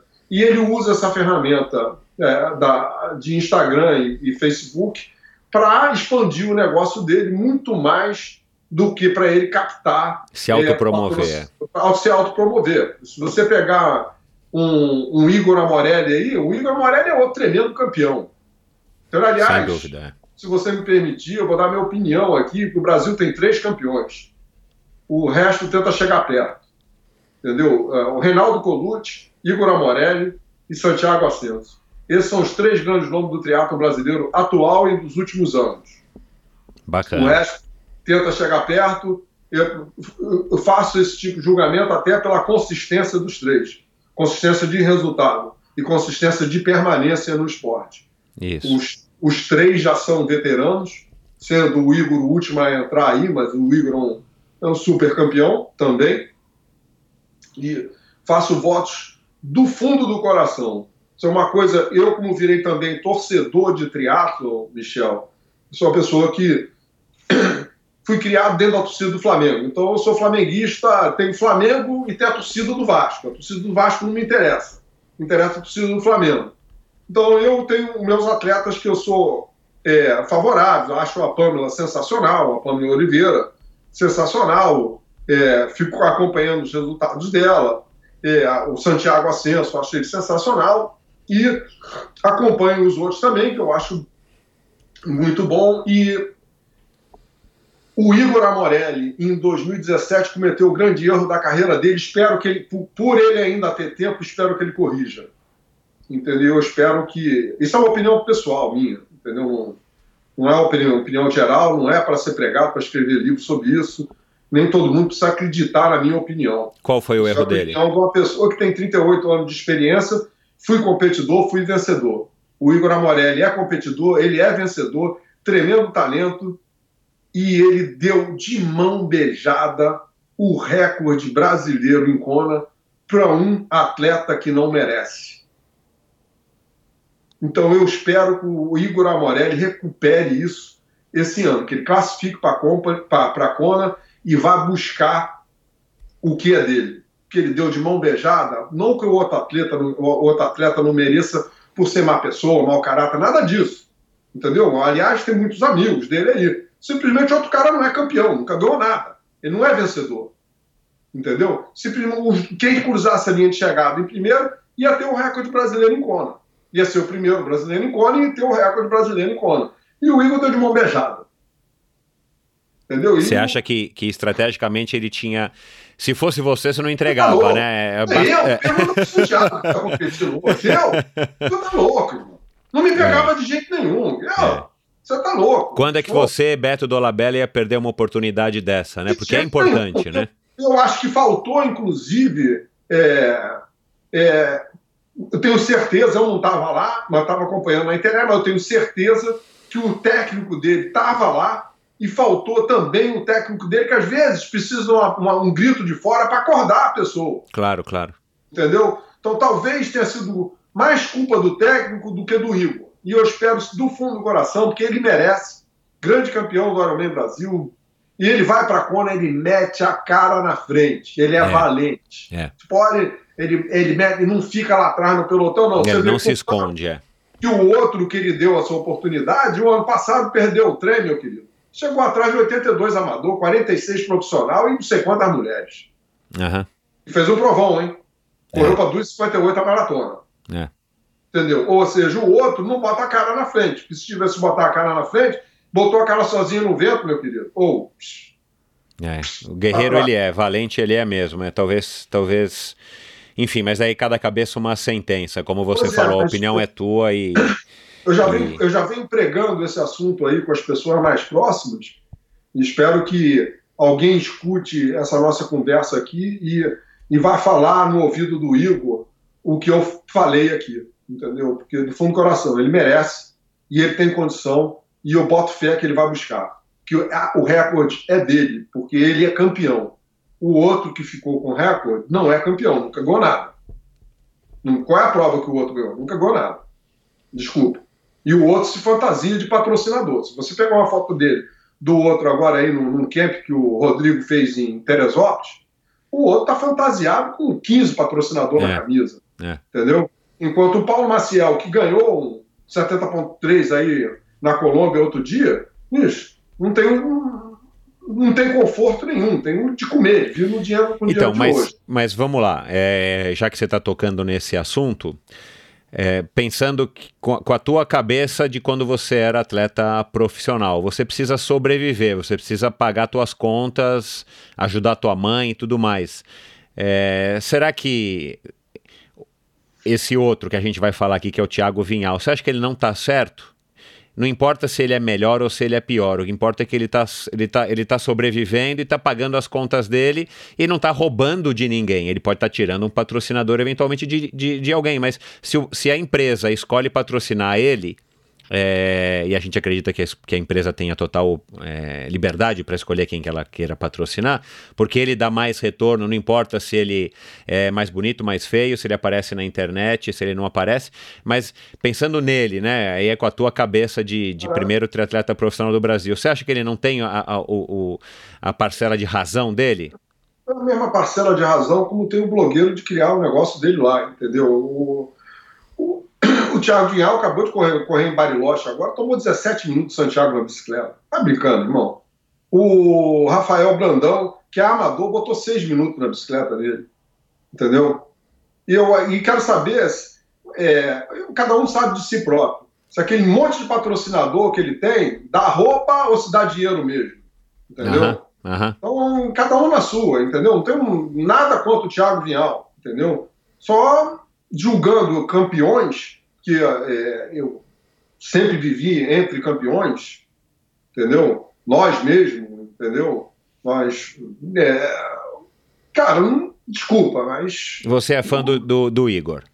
Não, não sou fã do isso, sou fã do, do, do Santiago Ascenso. Eu meio que adotei o Santiago, entendeu? O Santiago fica aqui em casa cinco, seis vezes por ano, passa uma, duas semanas aqui. Ele ganha muita prova aqui pelos Estados Unidos, sempre fica lá em casa. Entendeu? Meio que é. Tem, tem gente que brinca, ah, teu filho tá em Bahia, né? Teu filho mais velho. entendeu?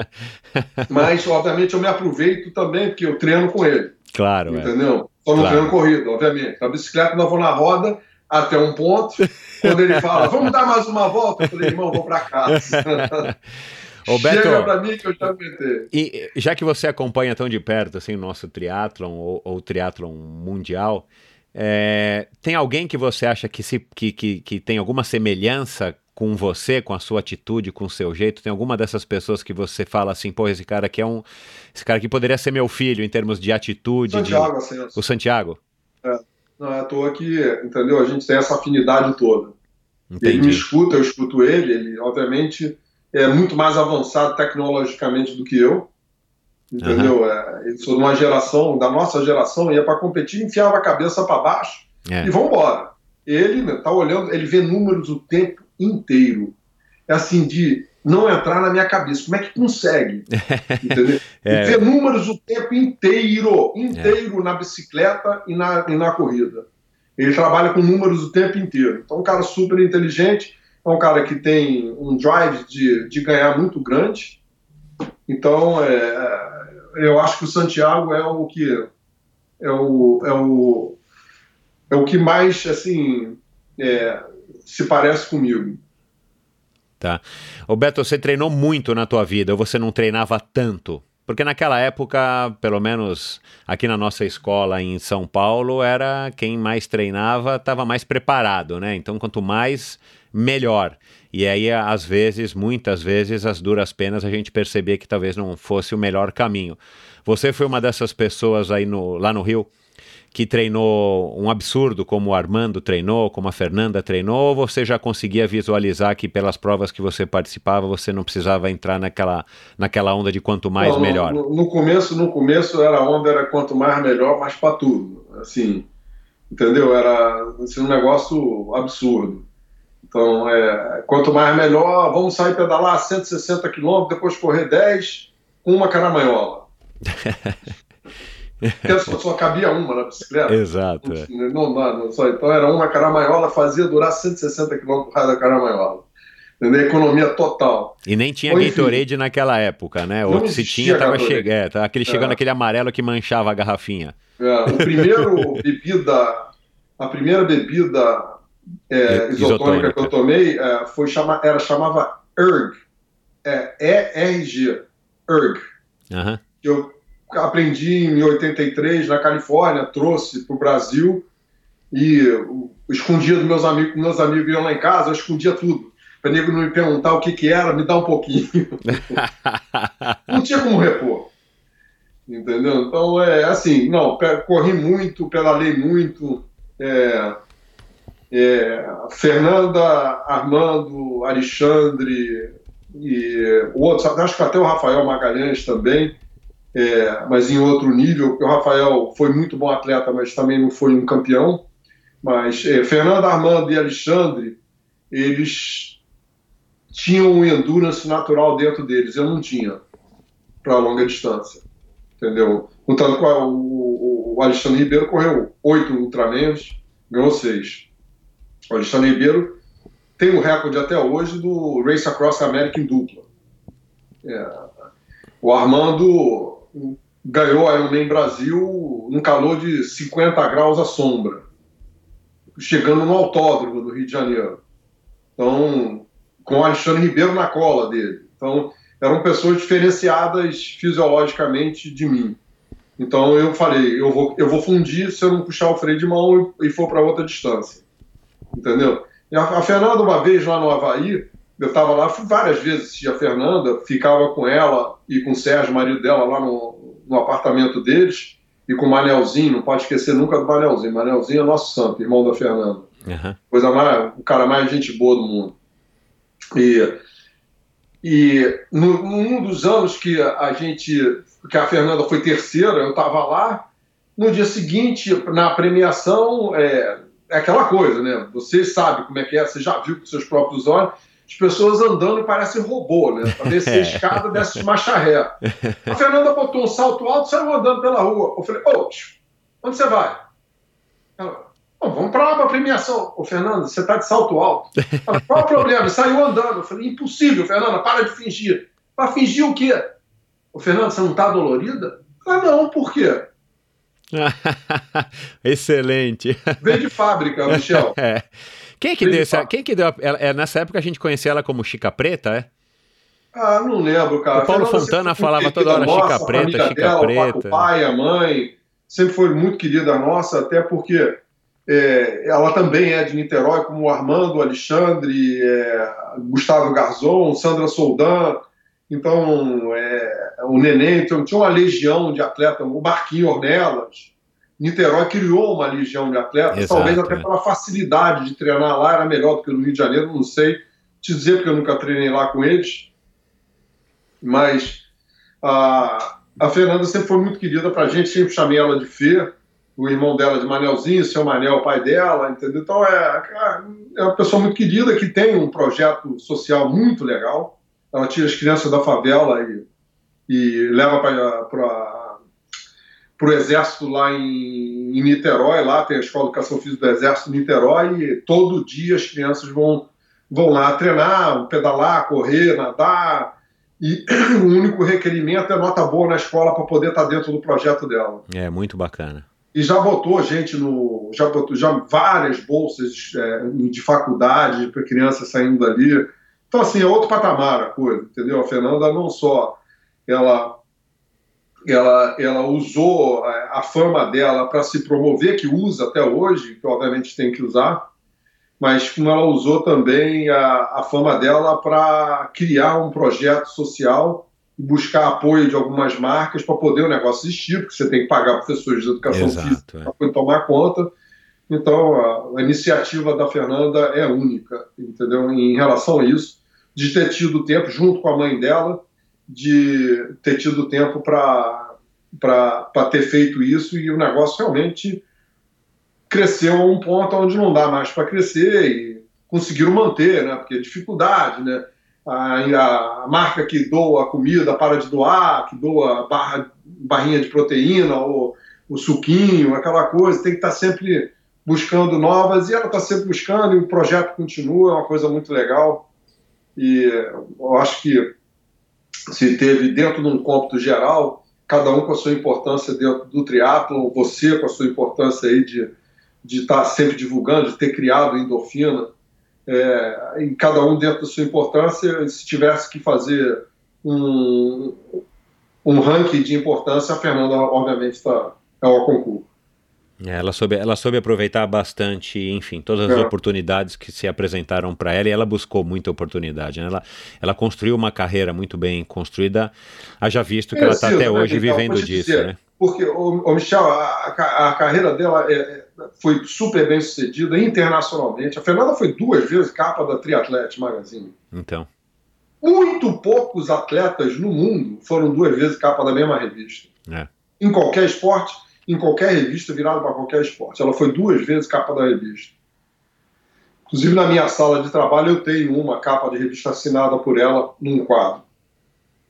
Entendeu? Então, a Fernanda usou para se promover, porque se ela não se promovesse, nada saía do lugar na vida dela se exato. promove até hoje com um grande merecimento.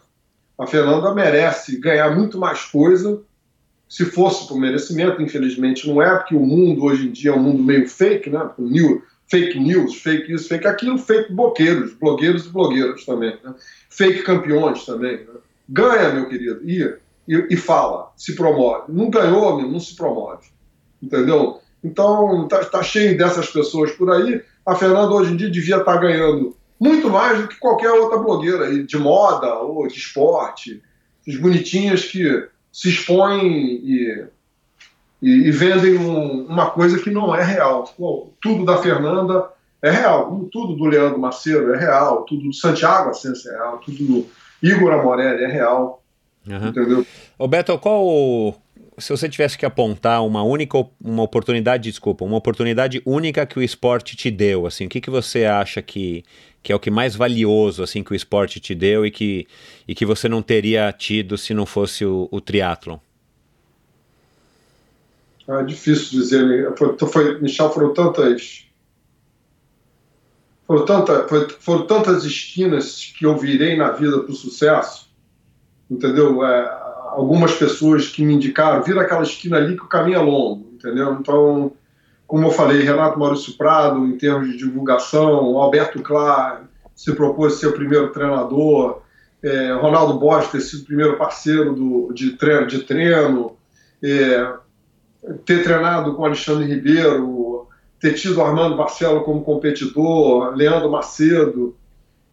Então, de ter tido a paixão de, de continuar assistindo o triatlo, de continuar acompanhando o triatlo, de criar meus atletas favoritos dentro de mim e, e seguir esses atletas como se fosse eu.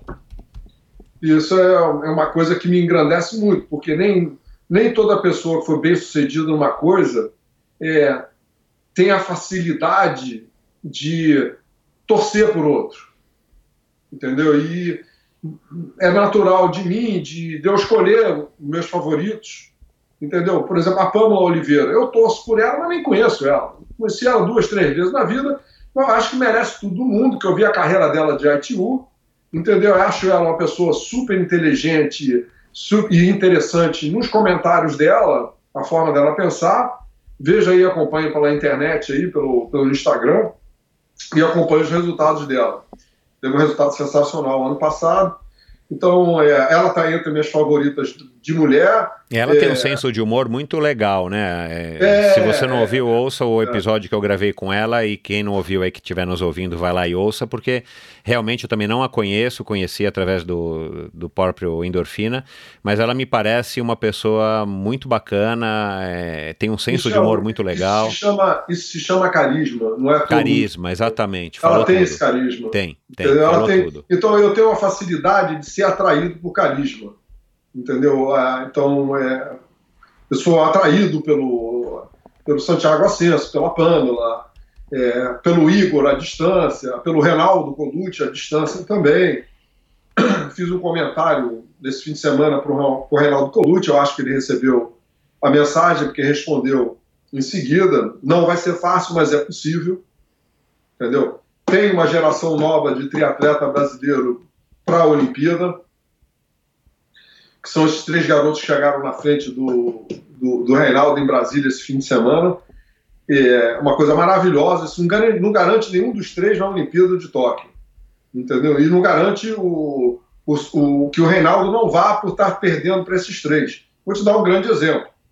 Eu estava na, na eliminatória americana em San Diego, em 2012, eliminatória de Londres, onde um amigo aqui de Miami, que é o Manny Warta, tava, precisava chegar entre os nove primeiros lá para ir para a Olimpíada e naquela época era o, o, o Matt Charbot e, se eu não me engano, o Shoemaker, que eram os dois que tinham mais pontos na ITU, estavam na prova, que eram os dois que talvez fossem para a Olimpíada.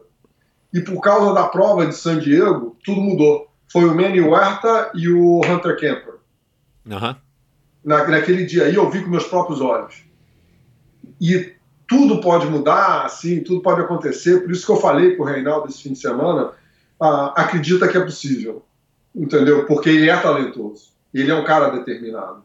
Tá cansado do triatlon porque são, sei lá, mais de duas décadas fácil, se não forem duas décadas e meia de, de grandes esforços, e ter é. treinado com o Brett Sultan. Quem treinou com o Brett Sultan e sobreviveu é sobrevivente. Sobrevivente, é. Entendeu? E ele sobreviveu. Entendeu? Eu sei das histórias não por ele, eu sei das histórias porque o Manny Huerta também treinou com o Brett Sultan. Sultan. Então é assim, esquece. O cara, a, a, a ideia do cara era, irmão, eu, eu, eu, eu já treinei cavalo, o cavalo não fala, não morreu nenhum. Roberto, então, de, onde que, de onde que o Colucci te conhece? De onde que a Pamela te conhece? Ah, de, de, assim, os dois estavam na prova de San Diego e alguém do Brasil, não lembro quem, viu os dois, chamou os dois me apresentou. Entendi. Entendeu? Foi a única vez que o. Porque você dá um Google aqui no teu nome, não, não aparece nada, né? Ah, Infelizmente. Mas eu sou, sou do passado, não, né? então.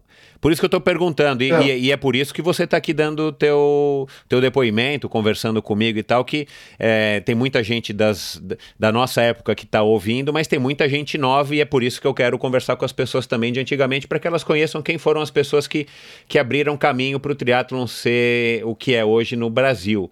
E, e, e isso é uma. Na verdade, o, o, o Reinaldo e a Pâmela, eu sou simplesmente fã dele, entendeu? Entendi. O Santiago tem mais contato porque ele fica aqui em casa. O dia que o Reinaldo e a Pâmela quiser ficarem aqui em casa também, que é um excelente lugar para treinar, tem uma piscina olímpica do outro lado da rua, aquecida no inverno, esfriada no verão, tem um mar para nadar entendeu? Que às vezes a gente está 3, 4, 5 né? metros. É. Para cada volta na bicicleta são 30 quilômetros. Então, para correr da porta de casa para um lado ou para o outro, pode escolher. Entendeu? Então, um dia que quiserem ficar também, estão convidados, entendeu? O dia que tiverem de passagem aqui, Legal. Tem um quarto, tem um quarto do Santiago lá. O Santiago já botou o nome dele lá no Olha que tem gente, tem, tem gente ouvindo essa nossa conversa ah, aqui em mais de 30 países, hein, Beto? Olha lá. Vai, vai, ter que pedir autorização põe no Santiago. Pode ficar lá no Põe no Airbnb, põe no Airbnb a tua mansão aí. Tem quantos quartos a tua mansão hoje Não, aí? são dois, é o meu e o do Santiago. Ô Beto, é... que conselho que você daria? Vamos escolher um único conselho aqui para todos os atletas é, jovens e promessas e promissores para Pamela, pro qual é o conselho aí no alto dos teus 56 para 57 anos, 38 anos de triatlon, é, com toda a experiência profissional que você teve, com toda essa tua análise, essa visão crítica, é, qual que seria um único conselho que você eventualmente gostaria de ter recebido? Quando você tinha 20, 22, 23 anos, estava no auge da tua carreira, com todo um futuro aberto pela frente, que conselho que você daria? Ah, primeiro, em termos de eu receber quando tinha 22, 23 anos, esquece, podia falar o que, quiser, o que quisesse, eu não ia escutar. Boa! É, então, Gostei dessa tua Não adianta que eu não ia escutar. não, não ia escutar de jeito nenhum. Então, Excelente. É, para dar conselho para campeão é muito difícil. Então, até eu lembro, vou, volto lá atrás, como eu ganhava, posso dizer que eu era campeão, então é muito difícil. Então, eu acho que é, conselho para campeão, é, hoje em dia, como a coisa mudou, é, você pode botar aí quem for, Pamela, Santiago, Igor, não sei o que, eu acho que eles fazem muito bem. É, não se expor na internet, a não ser se for para benefício de, de, de patrocinador ou divulgar alguma coisa de si próprio que não seja da vida pessoal. Uhum. Esse é o conselho para eles, entendeu? É, tenta tentar ser, e eu acho que todos fazem muito bem, entendeu? Ah, para o resto da turma, é, é, uma palavra que eu aprendi muito cedo na minha vida, que se aplica ah, para qualquer coisa na vida. Em inglês, fala -se, em inglês se fala consistency, em português é consistência. Se você tiver consistência em qualquer coisa na vida é, e usar a teoria de um ditado que água mole pedra, é, água mole em pedra dura, tanto bate até que fura, e acreditar, você não está perdendo tempo na vida. Desde que você não esteja mentindo para si próprio. Você não crie um castelo onde você vai morar dentro do castelo de Disneylandia. Entendeu? Então, se a tua história for verdadeira, se a tua história for verdadeira do seu coração, você não está mentindo para si próprio, é, tenha consistência naquilo que você está acreditando, que a, na pior das hipóteses você não está perdendo tempo na vida. Bacana. Então, esse é o meu conselho em geral para todo mundo. Foi o que eu passei para meu filho. Meu filho ontem ganhou a primeira prova de ciclismo aqui na Flórida. Ah, que legal, eu, cara. O Renan tá com, Você falou que está com 31, né, o Renan? 31, estava correndo junto categoria 1, categoria 2 categoria 3 e ele ganhou no sprint de todo mundo. Que legal, cara. Manda os parabéns para ele. é, ele fez que dois pódios do geral e da categoria dele, que é a categoria 3, e estava super feliz, super radiante. E é uma coisa que é muito gratificante ganhar. Né? Que, que era um critério? Que prova que era? Era, era um critério, é. Era um critério legal, um, um percurso de 1.200 metros. Puta, que legal, cara. É. Que legal. Puxou o pai. Ah, em, em algumas coisas, sim. Talvez, é, eu falo em algumas coisas porque o, seja lá o que ele não puxou, é, foi para melhor. Ah, que bom. Pegou o, é. melhor do teu lado e o melhor do lado da mãe. É, e, e dele próprio mesmo, da cabeça claro, dele é. próprio, é. entendeu? E, obviamente, o papel de qualquer pai e da mãe é ir aparando as arestas e direcionando na vida, entendeu? Então, eu dou muito exemplo da minha vida para ele, entendeu? É, do exemplo da vida dos outros para ele. A gente competir com ele, aqui. competir com ele na mesma prova foi um sonho que você tinha, foi muito legal. Como é que foi a experiência? No começo foi muito difícil eu competir numa prova que ele estava junto, porque eu ficava preocupado com ele. Então, enquanto ah, eu não ah. cruzasse com ele na bicicleta, entendeu? Eu, eu não eu não estava competindo 100%. Entendi. Que eu tinha medo dele cair, alguma coisa acontecer, entendeu? Aham, aham. E e, ano passado a gente fez alguns triatlons juntos, aí, uns cinco ou seis triatlons juntos. E o Renan, é, ele, ele, gosta bastante de esporte e puxou de mim e da mãe essa coisa de comer bem, de ter uma, ele tem uma boa orientação de comida saudável e, e obviamente ele tem uma boa orientação para o lado esportivo também. Tem o grupo dele lá, só gente muito legal, é, tudo, tudo gente é, com cabeça no lugar, a, equipe dele de ciclismo, as, os, colegas deles todos têm cabeça no lugar, não tem nenhum pipa voada, drogado, nada disso. Entendeu? Todo mundo sabe que é hobby. É, isso aí. Ninguém, ninguém vai para o ciclismo profissional. Então, é, então fazendo aquela coisa. Estão acreditando na consistência e ocupando a vida da melhor forma possível. Ninguém precisa ser um campeão. A gente precisa Claro, ser isso aí. nessa vida. Exato. Entendeu? É, o, Renan, ele trabalha aqui comigo, ele é o, meu, é o gerente da empresa, gerente geral, é o meu patrão. Então, ele, é muito, ele vai muito bem na empresa, como vai muito bem na vida dele lá fora, não só esportiva, como a vida dele pessoal. Então, é, acho que ele está muito bem encaminhado e aos poucos eu vou dando alguns exemplos para ele, porque na vida, Michel, é, todo mundo tem seus altos e baixos. Você tem, eu tenho, entendeu? Outro dia eu assisti um documentário de surf é, da geração, não sei o que lá, onde tinha os 11 primeiros surfistas que fizeram o surf aparecer realmente no cenário como profissional, e entre eles estava o Gary Slater. O Gary Slater é 11 vezes campeão do mundo. Quem não sabe, o Gary Slater passa por depressão, ou passou por depressão também. Não Uhum. basta você ser o grande campeão. Exato, é. é. Então todo mundo tem seus momentos altos e baixos na vida. Às vezes você precisa dar uma parada, olhar, refrescar, para tirar um pouco da pressão de si próprio, entendeu? E seguir na vida, entendeu? E eu, eu acho que a primeira vez que ele teve uma crise, ele abandonou o circuito no meio, estava na Austrália, pegou um avião, entrou no avião, veio embora. Ele era cinco, seis vezes campeão do mundo, depois disso ganhou mais cinco, seis vezes. É, deu a volta por cima e, Pois e, é. e voltou a Então ganhar, todo né? mundo tem seus altos e baixos na vida, entendeu? É, então não quer dizer que você ser campeão, você é campeão do, do mundo inteiro, não. É. Entendeu? Ô Beto, estamos já encerrando aqui, mas eu queria, antes de, de encerrar de fato, eu queria ouvir a tua opinião sobre é, uma curiosidade aí pessoal minha. Você acha que o triatlon com o vácuo, depois do advento do vácuo que, que surgiu por conta das Olimpíadas, você acha que é o mesmo esporte que, que, que o triatlon sem vácuo? Ou você acha que não é legal? Ou você acha que ficou mais legal? Porque a dinâmica Não, do são- esporte mudou, né? É, Michel, são, são dois esportes diferentes com o mesmo nome.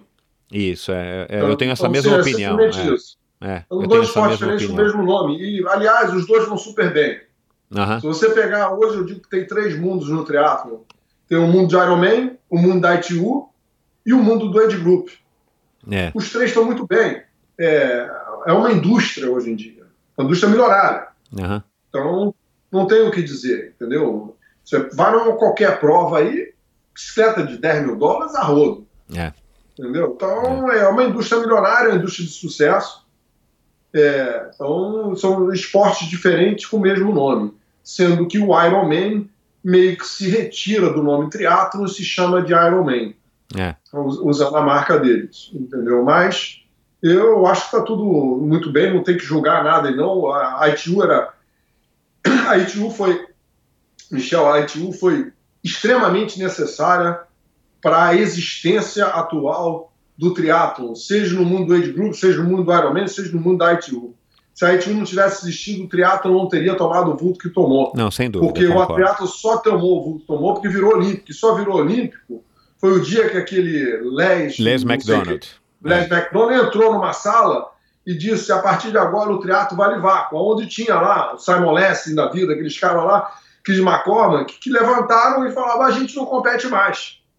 Aham, Se for ter vaca, a gente não compete mais. E eles não captaram a visão do cara. do Les McDonald, entendeu? Porque, meu querido, para botar na Olimpíada, tem que botar na televisão. Para botar na televisão, tem que ser compacto. Tanto tem que ser, Michel, que vai ser a metade depois Então, de Tóquio. Exato. Se não for é. já em Tóquio.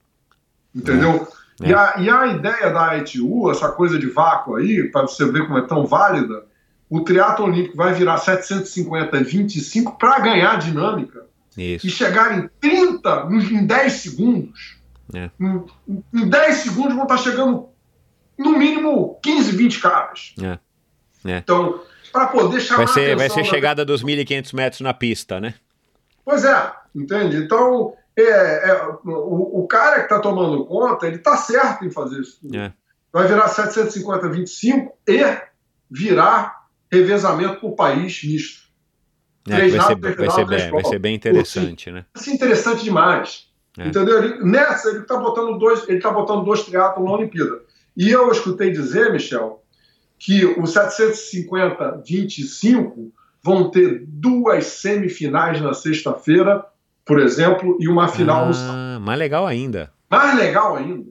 Então, Vai ter, vai ter eliminatória. É que legal, cara. Putz, legal. isso vai ser legal, é. é. Não, os caras estão cara ligados no que estão fazendo. Então, é, o triatlo com vácuo é necessário. É, é a evolução do esporte, né? O esporte é no século XXI tem que ser Agora, assim. Só faz triatlo com vácuo quem quer, faz triatlo sem vácuo quem não quer. Agora, ah, no Ironman Brasil todo mundo anda na roda. Cara, não tem espaço físico. Me desculpe, eu já tive em Florianópolis algumas vezes, tem duas mil pessoas na prova. Não tem espaço físico para espalhar duas mil pessoas que não é que sai da água, sai da água num, num espaço de 30 minutos, saem duas mil pessoas na água. Então, não tem como não andar junto, entendeu? Ah, uns, uns se aproveitam, outros reclamam, e a vida segue, entendeu? É. Sem drama. É, é, é um problema desde a tua época, essa história do vácuo, né, Beto? Ah, Michel, na nossa época lá, você também andou na frente junto comigo, a gente olhava muito para trás, não. Entendeu? Então era aquela coisa: se vier na minha roda, cai na minha roda, eu vou ganhar de você na corrida, inclusive você ir na minha roda. Entendeu? E se o pessoal lá atrás estava na roda, o problema deles. É, entendeu? Tá bando certo. fraco, a gente pensava, bando fraco.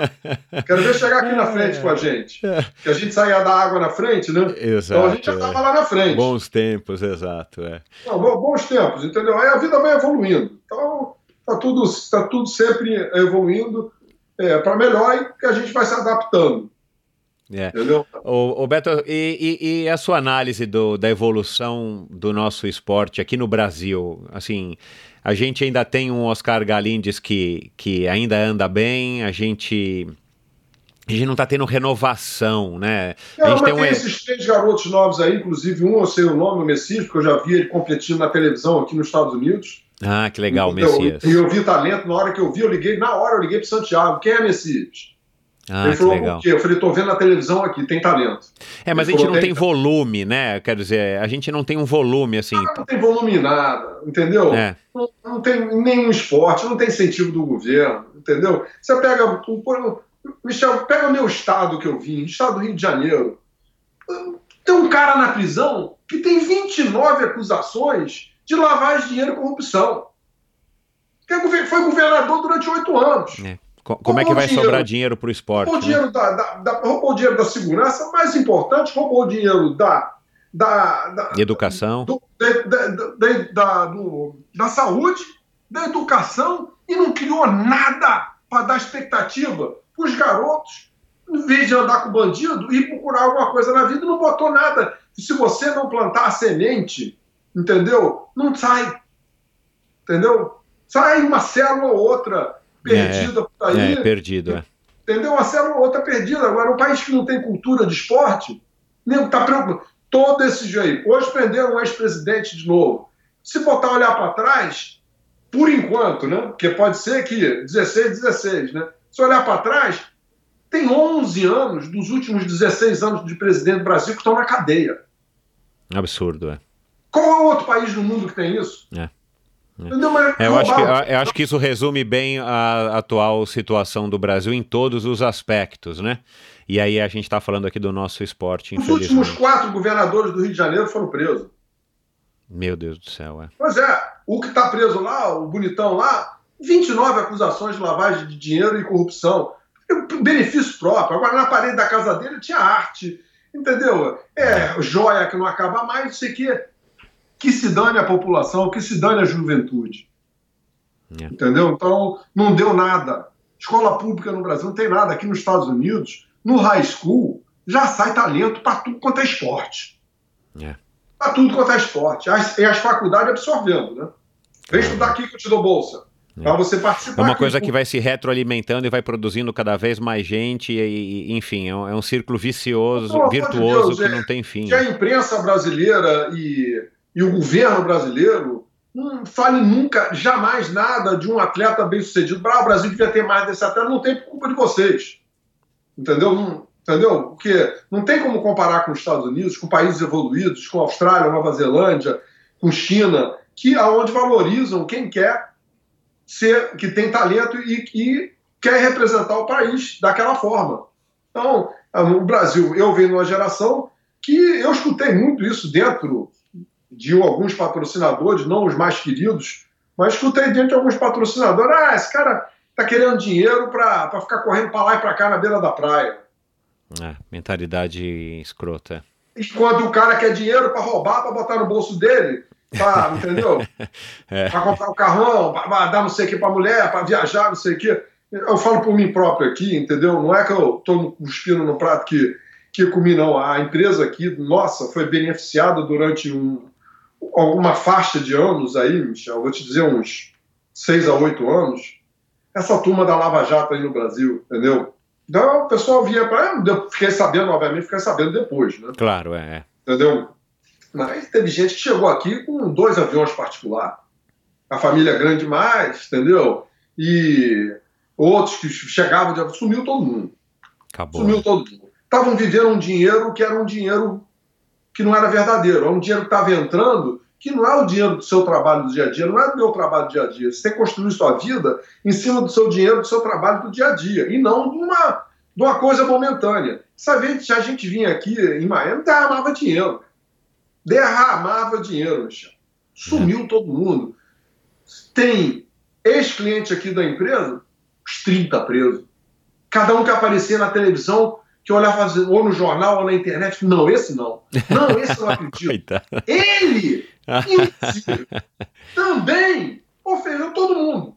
O país da falcatrua. É. Entendeu? E pobre dos empresários brasileiros, que no Brasil tem muito empresário bom, pobre dos empresários brasileiros que para poder trabalhar tinha que pagar propina. Tinha que se sujeitar a isso, é. é.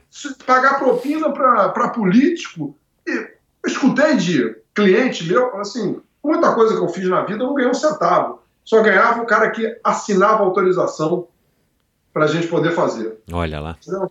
Então, espero muito que esse governo atual brasileiro é, dê essa limpeza aí, que aparentemente está querendo dar. Tomara, Obviamente é. vai encontrar oposição, não existe nada sem oposição na vida. É. Como é que pode uma coisa, na minha opinião, obviamente tem gente que tem outra opinião, na minha opinião, uma coisa tão certa ter é, opositores? Está tendo. Vai É. ter, porque os opositores estão com medo de perder o que tem, inclusive grandes opositores. É. Entendeu? Não, e faz parte do processo democrático, tem que ter também, independente do, de, de, de motivos escusos, mas tem que ter justamente para criar, esse equilíbrio e quem sabe a gente conseguir seguir no rumo que, que vai ser o mais, mais melhor, mais benéfico para o país, né? Uma visão geral, Michel, até porque eu sei que o futuro presidente do Brasil já conversou com você, entendeu? Então eu Tomara, vejo, ah, eu, eu vejo, é, eu vejo prosperidade para frente Tomara. e não tomara. vejo por que não. entendeu? Você volta para o Brasil um dia? Ah, quem sabe depois que eu me aposentar, no momento nem passa pela minha cabeça. Gosto da qualidade de vida daqui. Ah, tem um, eu, por estar aqui há muito tempo, me adaptei a essa qualidade de vida aqui. Um país que tem regras e tem, lei, tem leis. Você anda na linha, você vai ficar para aqui para sempre. Você sai fora da linha, vai ter consequência imediata. Então, não é o caso do Brasil. É. Entendeu? Então, eu não sei viver nesse sistema aí, é, um sistema que causa um pouco de medo, principalmente em Rio de Janeiro, aí, de andar na rua, entendeu? Você está preparado a qualquer momento para ser abordado e as coisas acontecem aí de uma forma muito muito injusta na vida para algumas pessoas, ter bala perdida, essas coisas, entendeu? É, assalto na rua, onde você não pode reagir. Se você reagir a um assaltante ou matar ou esmurrar ele, você vai preso. Que lei é essa? É. Entendeu? Michel, aqui houve um caso aqui, rapidamente. Um, é bom até para as pessoas escutarem para entender um pouco da América. A mulher estava dentro de casa com um filhinho pequeno e dois caras arrombaram a casa, ela se escondeu dentro do quarto, ligou para a polícia, a polícia perguntou, gravado, né? A polícia perguntou: você tem arma em casa? Ela falou: tem. Faz o que tiver que fazer para se defender. Primeiro, Uau. os caras terem entrado na casa dela se chama trespassing. Aham. Já é crime. Já é crime, crime. Não é misdemeanor. É felony. É Aham. crime. Os caras terem entrado na casa da pessoa, arrombaram a porta do quarto, ela tirou e matou um. O outro fugiu. A polícia chegou, prendeu o outro. O outro responde pelo assassinato do que morreu, pegou? Uau. Caraca. com lei. Que, que, Entendeu? assim, que, que justo isso, né? Pô, Que faz pô, porque não sentido. dava pra ser assim no Brasil? É. Entendeu? É tão simples, basta mudar. Mudar pro lógico, né? Não é mudar. Exato, exato, exato. Essa mudança. Não, não, vamos mudar pro lógico. É. Simplicidade e lógica. É. Eu acho que com a cabeça do governo atual, que era não era o meu, meu favorito, porque eu não vou, eu votei no, no futuro presidente na, no primeiro turno, é, mas a, esse, esse, esse governo atual é necessário para o Brasil, é uma coisa mais dura, uma linha mais dura, para o próximo governo, que eu acredito que seja o nosso candidato da próxima vez novamente, e eu acredito que ele ganhe e, e, e vejo, vejo o Brasil prosperando. Bom, para encerrar, qual que é o seu próximo desafio? Qual que é o próximo, próximo triatlon que você deseja participar ou título que você quer conquistar? Eu, eu Porque aí, no... aí, aí em Miami, aí nos Estados Unidos, diga-se de passagem, você conquistou muita prova também na tua categoria, né?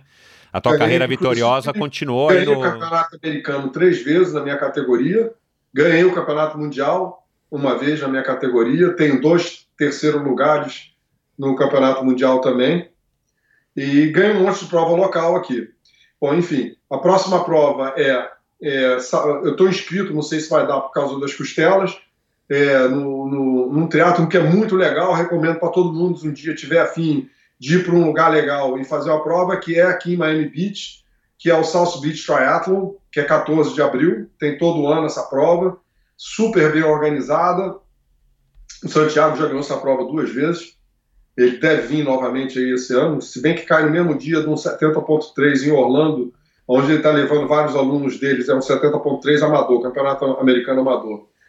É, eu não sei se vai dar para fazer essa prova. É, se eu não der para fazer essa prova, o mínimo que eu conseguir treinar aí, é, sempre gosto de estar no Rio de Janeiro no fim de semana do Dia das Mães, ah, que, que sempre tem um triatlonzinho lá no Recreio.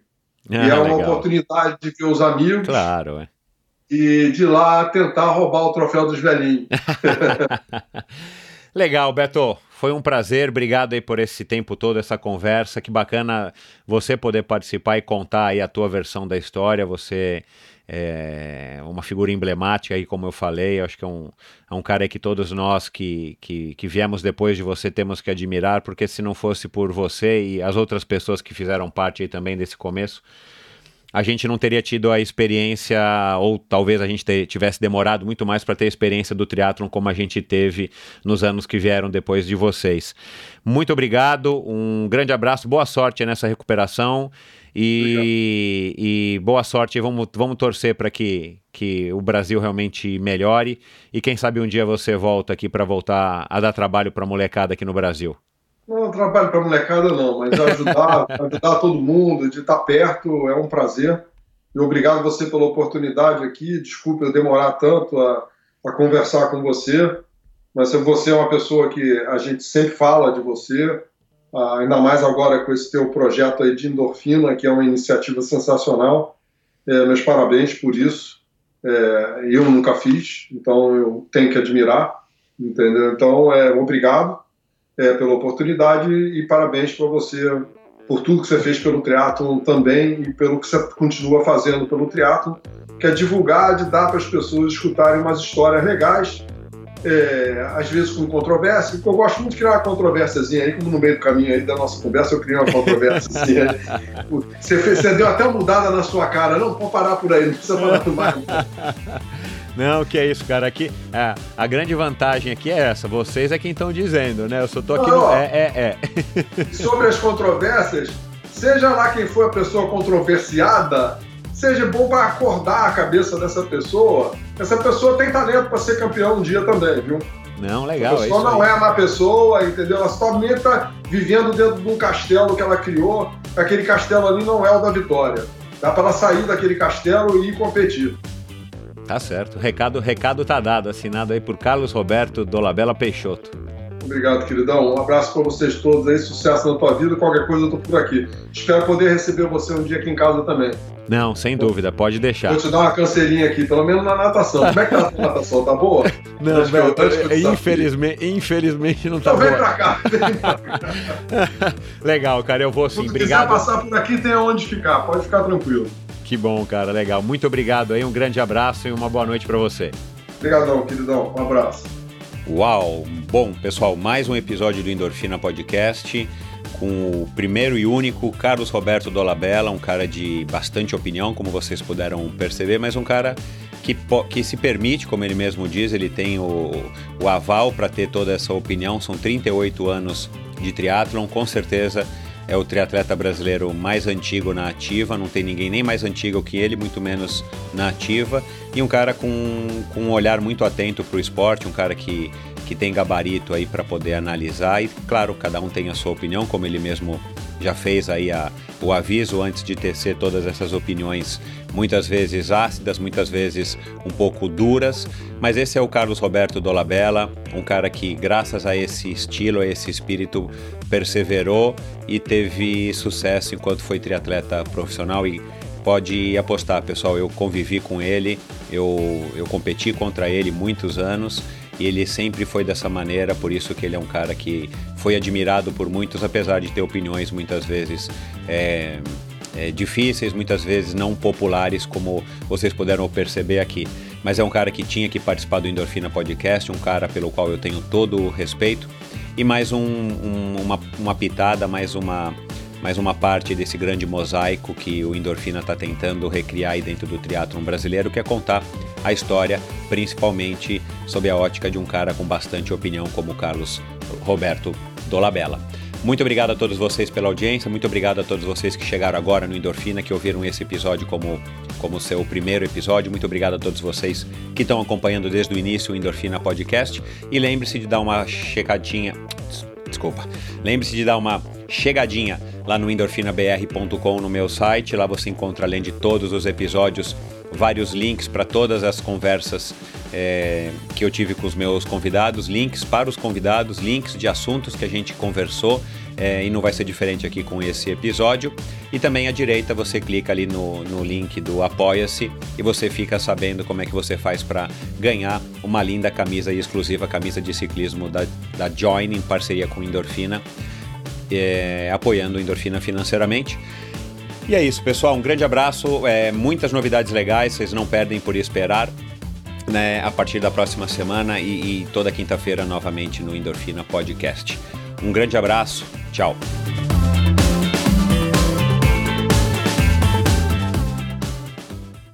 Este episódio foi um oferecimento da Probiótica. Por sinal, tenho certeza de que você já tem acompanhado o trabalho muito legal que a Probiótica vem fazendo, investindo não apenas na fabricação de produtos de primeira linha, é claro, mas também ao patrocinar provas e atletas. Aliás, parabéns à Probiótica pela iniciativa. Estamos precisando de empresas que acreditem no esporte de uma maneira sustentável e o apoio aos atletas profissionais é uma parte importantíssima nesse processo. Aliás, muitos atletas já comentaram a esse respeito aqui no endorfina. A probiótica produz uma linha específica de suplementos da mais alta qualidade para os esportes de endurance, tanto para os seus treinos quanto para as provas. Você encontra uma linha completa de carboidratos, desde o tradicional Carbap Gel até o Carbap Pós 4x1, diversos tipos de proteínas, energéticos como a D-ribose e a destrose, glutamina, creatina e os BCAAs que seu nutricionista já deve ter recomendado. Estes produtos e toda a extensa e completa linha de suplementos da probiótica você encontra na Quality Nutrition. Apenas uma loja com a experiência, conhecimento e excelência da Quality Nutrition é capaz de oferecer a variedade e o atendimento que você procura. Uma ideia bacana da Quality Nutrition e que, ao meu ver, foi uma grande sacada do Marcelo Kim foi a criação dos combos promocionais. Você compra três produtos iguais e ganha um desconto que pode chegar aos 50%. Outra sacada é a Quality Week. Em toda a última semana do mês, cerca de 80 produtos nacionais e importados entram em promoção, com descontos que também podem chegar aos 50%. Além dos três endereços em São Paulo, você pode comprar convenientemente de qualquer lugar do Brasil através da loja virtual da Quality Nutrition. Você tem literalmente na ponta dos dedos acesso a uma quantidade inimaginável de marcas e produtos. Acesse qualitynutritionloja.com.br e faça suas compras hoje mesmo. A Probiótica é patrocinadora oficial do circuito Ironman Brasil e 3-Day Series 2019. probiotica.com.br. Acesse o site agora mesmo e conheça a linha completa de produtos da Probiótica. No Instagram, Probiótica Oficial e Quality Nutrition Loja. Siga os perfis e fique por dentro das últimas novidades dessas duas marcas. Obrigado por ouvir esse episódio do Endorfina. Acesse o endorfinabr.com, vá no post do episódio de hoje para conhecer um pouco mais sobre o meu convidado e alguns assuntos abordados em nossa conversa. Lá você ainda encontra todos os episódios do Endorfina e uma galeria de fotos da história do triatlon brasileiro. Se você curtiu, colabore assinando o Endorfina na iTunes Store ou Spotify e compartilhando com seus amigos. Lembre-se de enviar suas sugestões, críticas e comentários através do perfil Endorfina BR no Instagram ou através do Endorfina com Michel Bogli no Facebook. Um abraço e até a semana que vem.